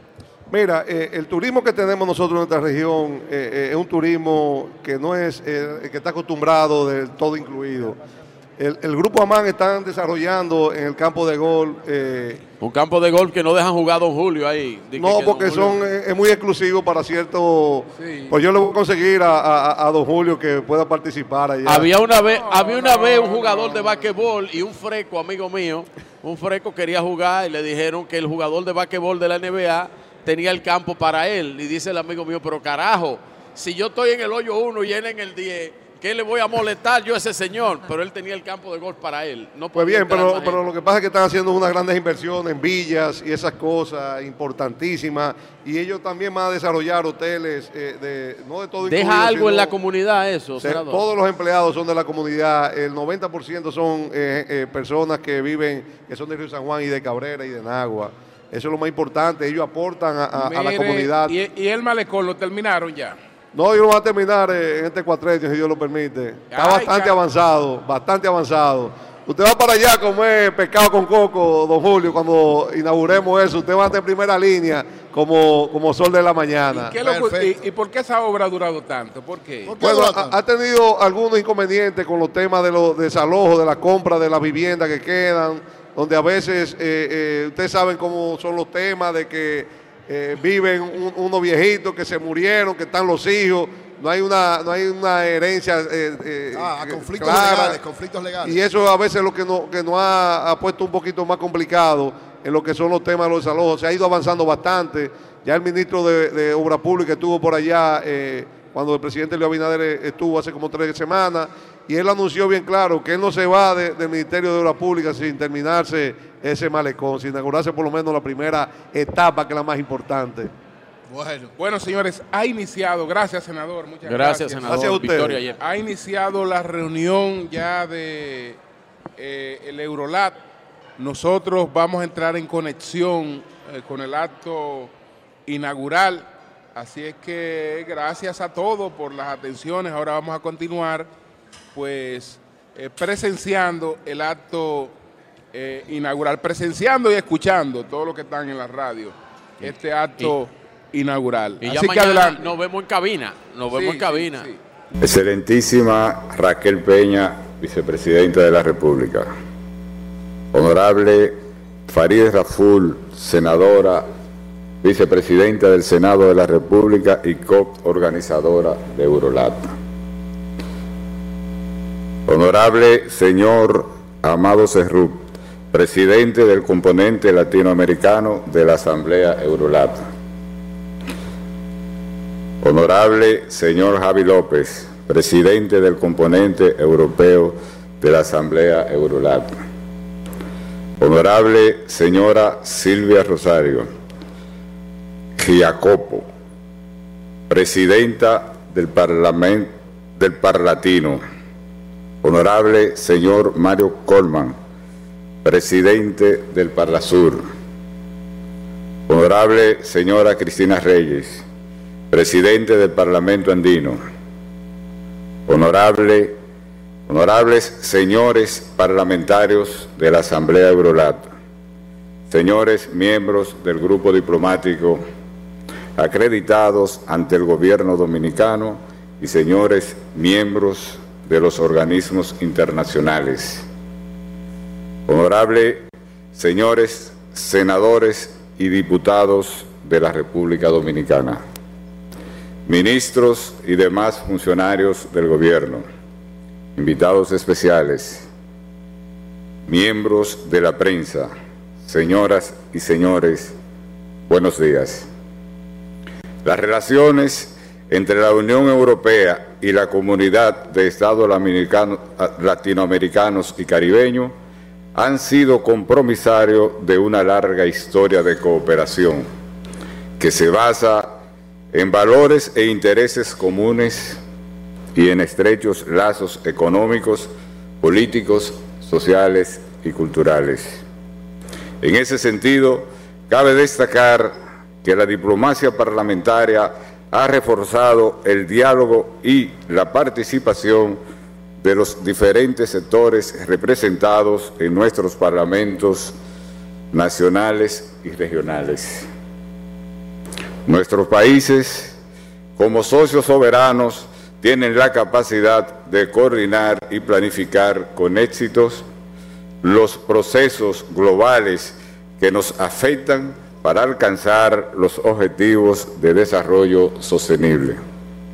El pueblo dominicano agradece la escogencia de este escenario para llevar a cabo las reuniones de las comisiones parlamentarias permanentes de Eurolat, compuesta por la Mesa Ejecutiva, el Grupo de Trabajo sobre Seguridad Alimentaria, el Encuentro con la Sociedad Civil, y el Foro Euro-Latinoamericano de la Mujer. La declaración de la Cumbre Unión Europea-CELAT, celebrada los días 17 y 18 de julio del 2023 en Bruselas, es considerada un mapa de ruta para los desafíos que ambas regiones deben afrontar, tales como la seguridad en la desigualdad en ambas regiones, la ciberseguridad, el cambio climático, las medidas para la seguridad alimentaria, la salud, la inflación y las cadenas de suministro, entre otras. Igualmente, es oportuno señalar que este Congreso Nacional, basado en las políticas públicas que fomentan el desarrollo social y económico, ha sancionado diferentes iniciativas que ayudan a enfrentar estos retos. Un ejemplo de ello es la ley número 589-16, que crea el Sistema Nacional para la Soberanía y Seguridad Alimentaria y Nutricional en la República Dominicana. El objetivo fundamental de esta es garantizar el ejercicio pleno del derecho a la alimentación consagrado dentro de sus principios de soberanía alimentaria, según el cual el Estado garantizará el acceso a alimentos sanos y culturalmente aceptables, priorizando la producción local.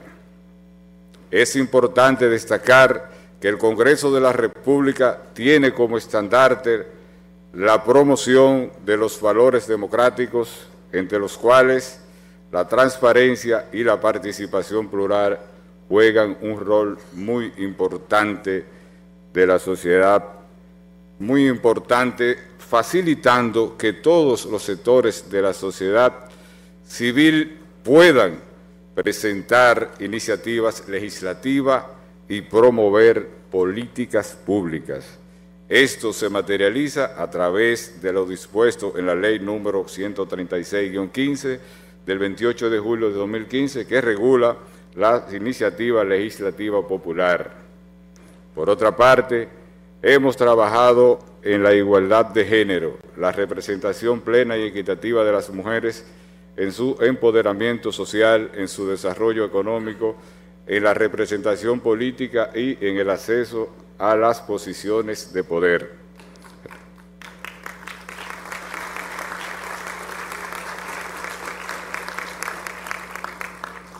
Reiteramos a los señores miembros de esta Asamblea Parlamentaria Euro-Latinoamericana, Eurolat, nuestra satisfacción por el fomento de las relaciones amistosas entre nuestras regiones. Nos convoca un objetivo común, trabajar para fortalecer la democracia, los derechos fundamentales, la cooperación internacional, la promoción y protección de los derechos humanos, los cuales están contemplados en los propósitos y principios de la Carta de las Naciones Unidas y el derecho internacional. Asimismo, consideramos que nuestros parlamentos deben ser más activos para fortalecer la colaboración entre las instituciones financieras internacionales y las organizaciones multilaterales, procurando establecer un sistema de intercambio justo, inclusivo y eficaz, que asigne recursos suficientes al desarrollo sostenible de las políticas públicas. Un sistema orientado a beneficiar a los sectores más carenciados, garantizando mediante el acceso a créditos y financiamientos blandos para nuestros países, lo que permitiría establecer estabilidad, reducción del endeudamiento público y la sostenibilidad para construir sociedades productivas que reduzcan la pobreza a través de la generación de empleos de calidad. Actualmente, la población mundial contempla con profunda tristeza y consternación los acontecimientos bélicos que se escenifican en Ucrania, Israel y la Franja de Gaza. Abogamos a la paz y seguridad entre los pueblos y apostamos a que la diplomacia internacional logre establecer los mecanismos de diálogo para establecer una hoja de ruta en consonancia con la Carta de Naciones Unidas. Finalmente, quiero aprovechar la oportunidad para manifestar a los miembros de Eurolat nuestro apoyo a los esfuerzos de la comunidad internacional a favor de Haití en la búsqueda de vías para su estabilidad como nación. De acuerdo con el informe de Naciones Unidas, al menos, al menos 2.439 personas fueron asesinadas, 902 resultaron heridas y 951 fueron secuestradas entre el 1 de enero y el 15 de agosto del 2023. El, el mismo revela que el país está controlado en más de un 90% por las bandas. También es importante destacar que la República Dominicana ha sido el país más solidario con Haití. Solo en el sector salud, las parturientas haitianas ocupan un 70% en los centros hospitalarios públicos de la República Dominicana. Nuestra nación se constituye un pueblo solidario de valores democráticos apegado a los derechos humanos. La situación en Haití es de extrema emergencia en la última resolución del Consejo de Seguridad de las Naciones Unidas, se extiende el régimen de sanciones, incluyendo un embargo total de armas y congelación de bienes. La misma complementa las resoluciones recientes del Consejo de Seguridad para renovar y fortalecer el mandato de la Oficina Integrada de las Naciones Unidas en Haití y para autorizar la misión multinacional de apoyo a la seguridad en Haití. La estabilidad de la República de Haití es responsabilidad de la comunidad internacional. No hay ni habrá una solución dominicana al problema haitiano. La solidaridad de la comunidad internacional es urgente y sin demora para luchar contra la hambruna, la inseguridad y que pueda retornar la paz y esperanza que proyecte la República de Haití con un futuro de prosperidad. Estamos convencidos de que el bienestar de nuestros vecinos es en gran parte nuestro progreso y desarrollo. Honorables parlamentarios, deseo que el resto de su estancia en nuestro país le permita disfrutar de nuestra reconocida hospitalidad, diversidad cultural expresada en nuestra gastronomía y nuestro folclore. En nombre de la República Dominicana, les deseo la mejor estadía y que a la hora de partir nos lleven en sus corazones de la misma dimensión y con el mismo amor que nosotros los hemos recibido. Gracias de todo corazón.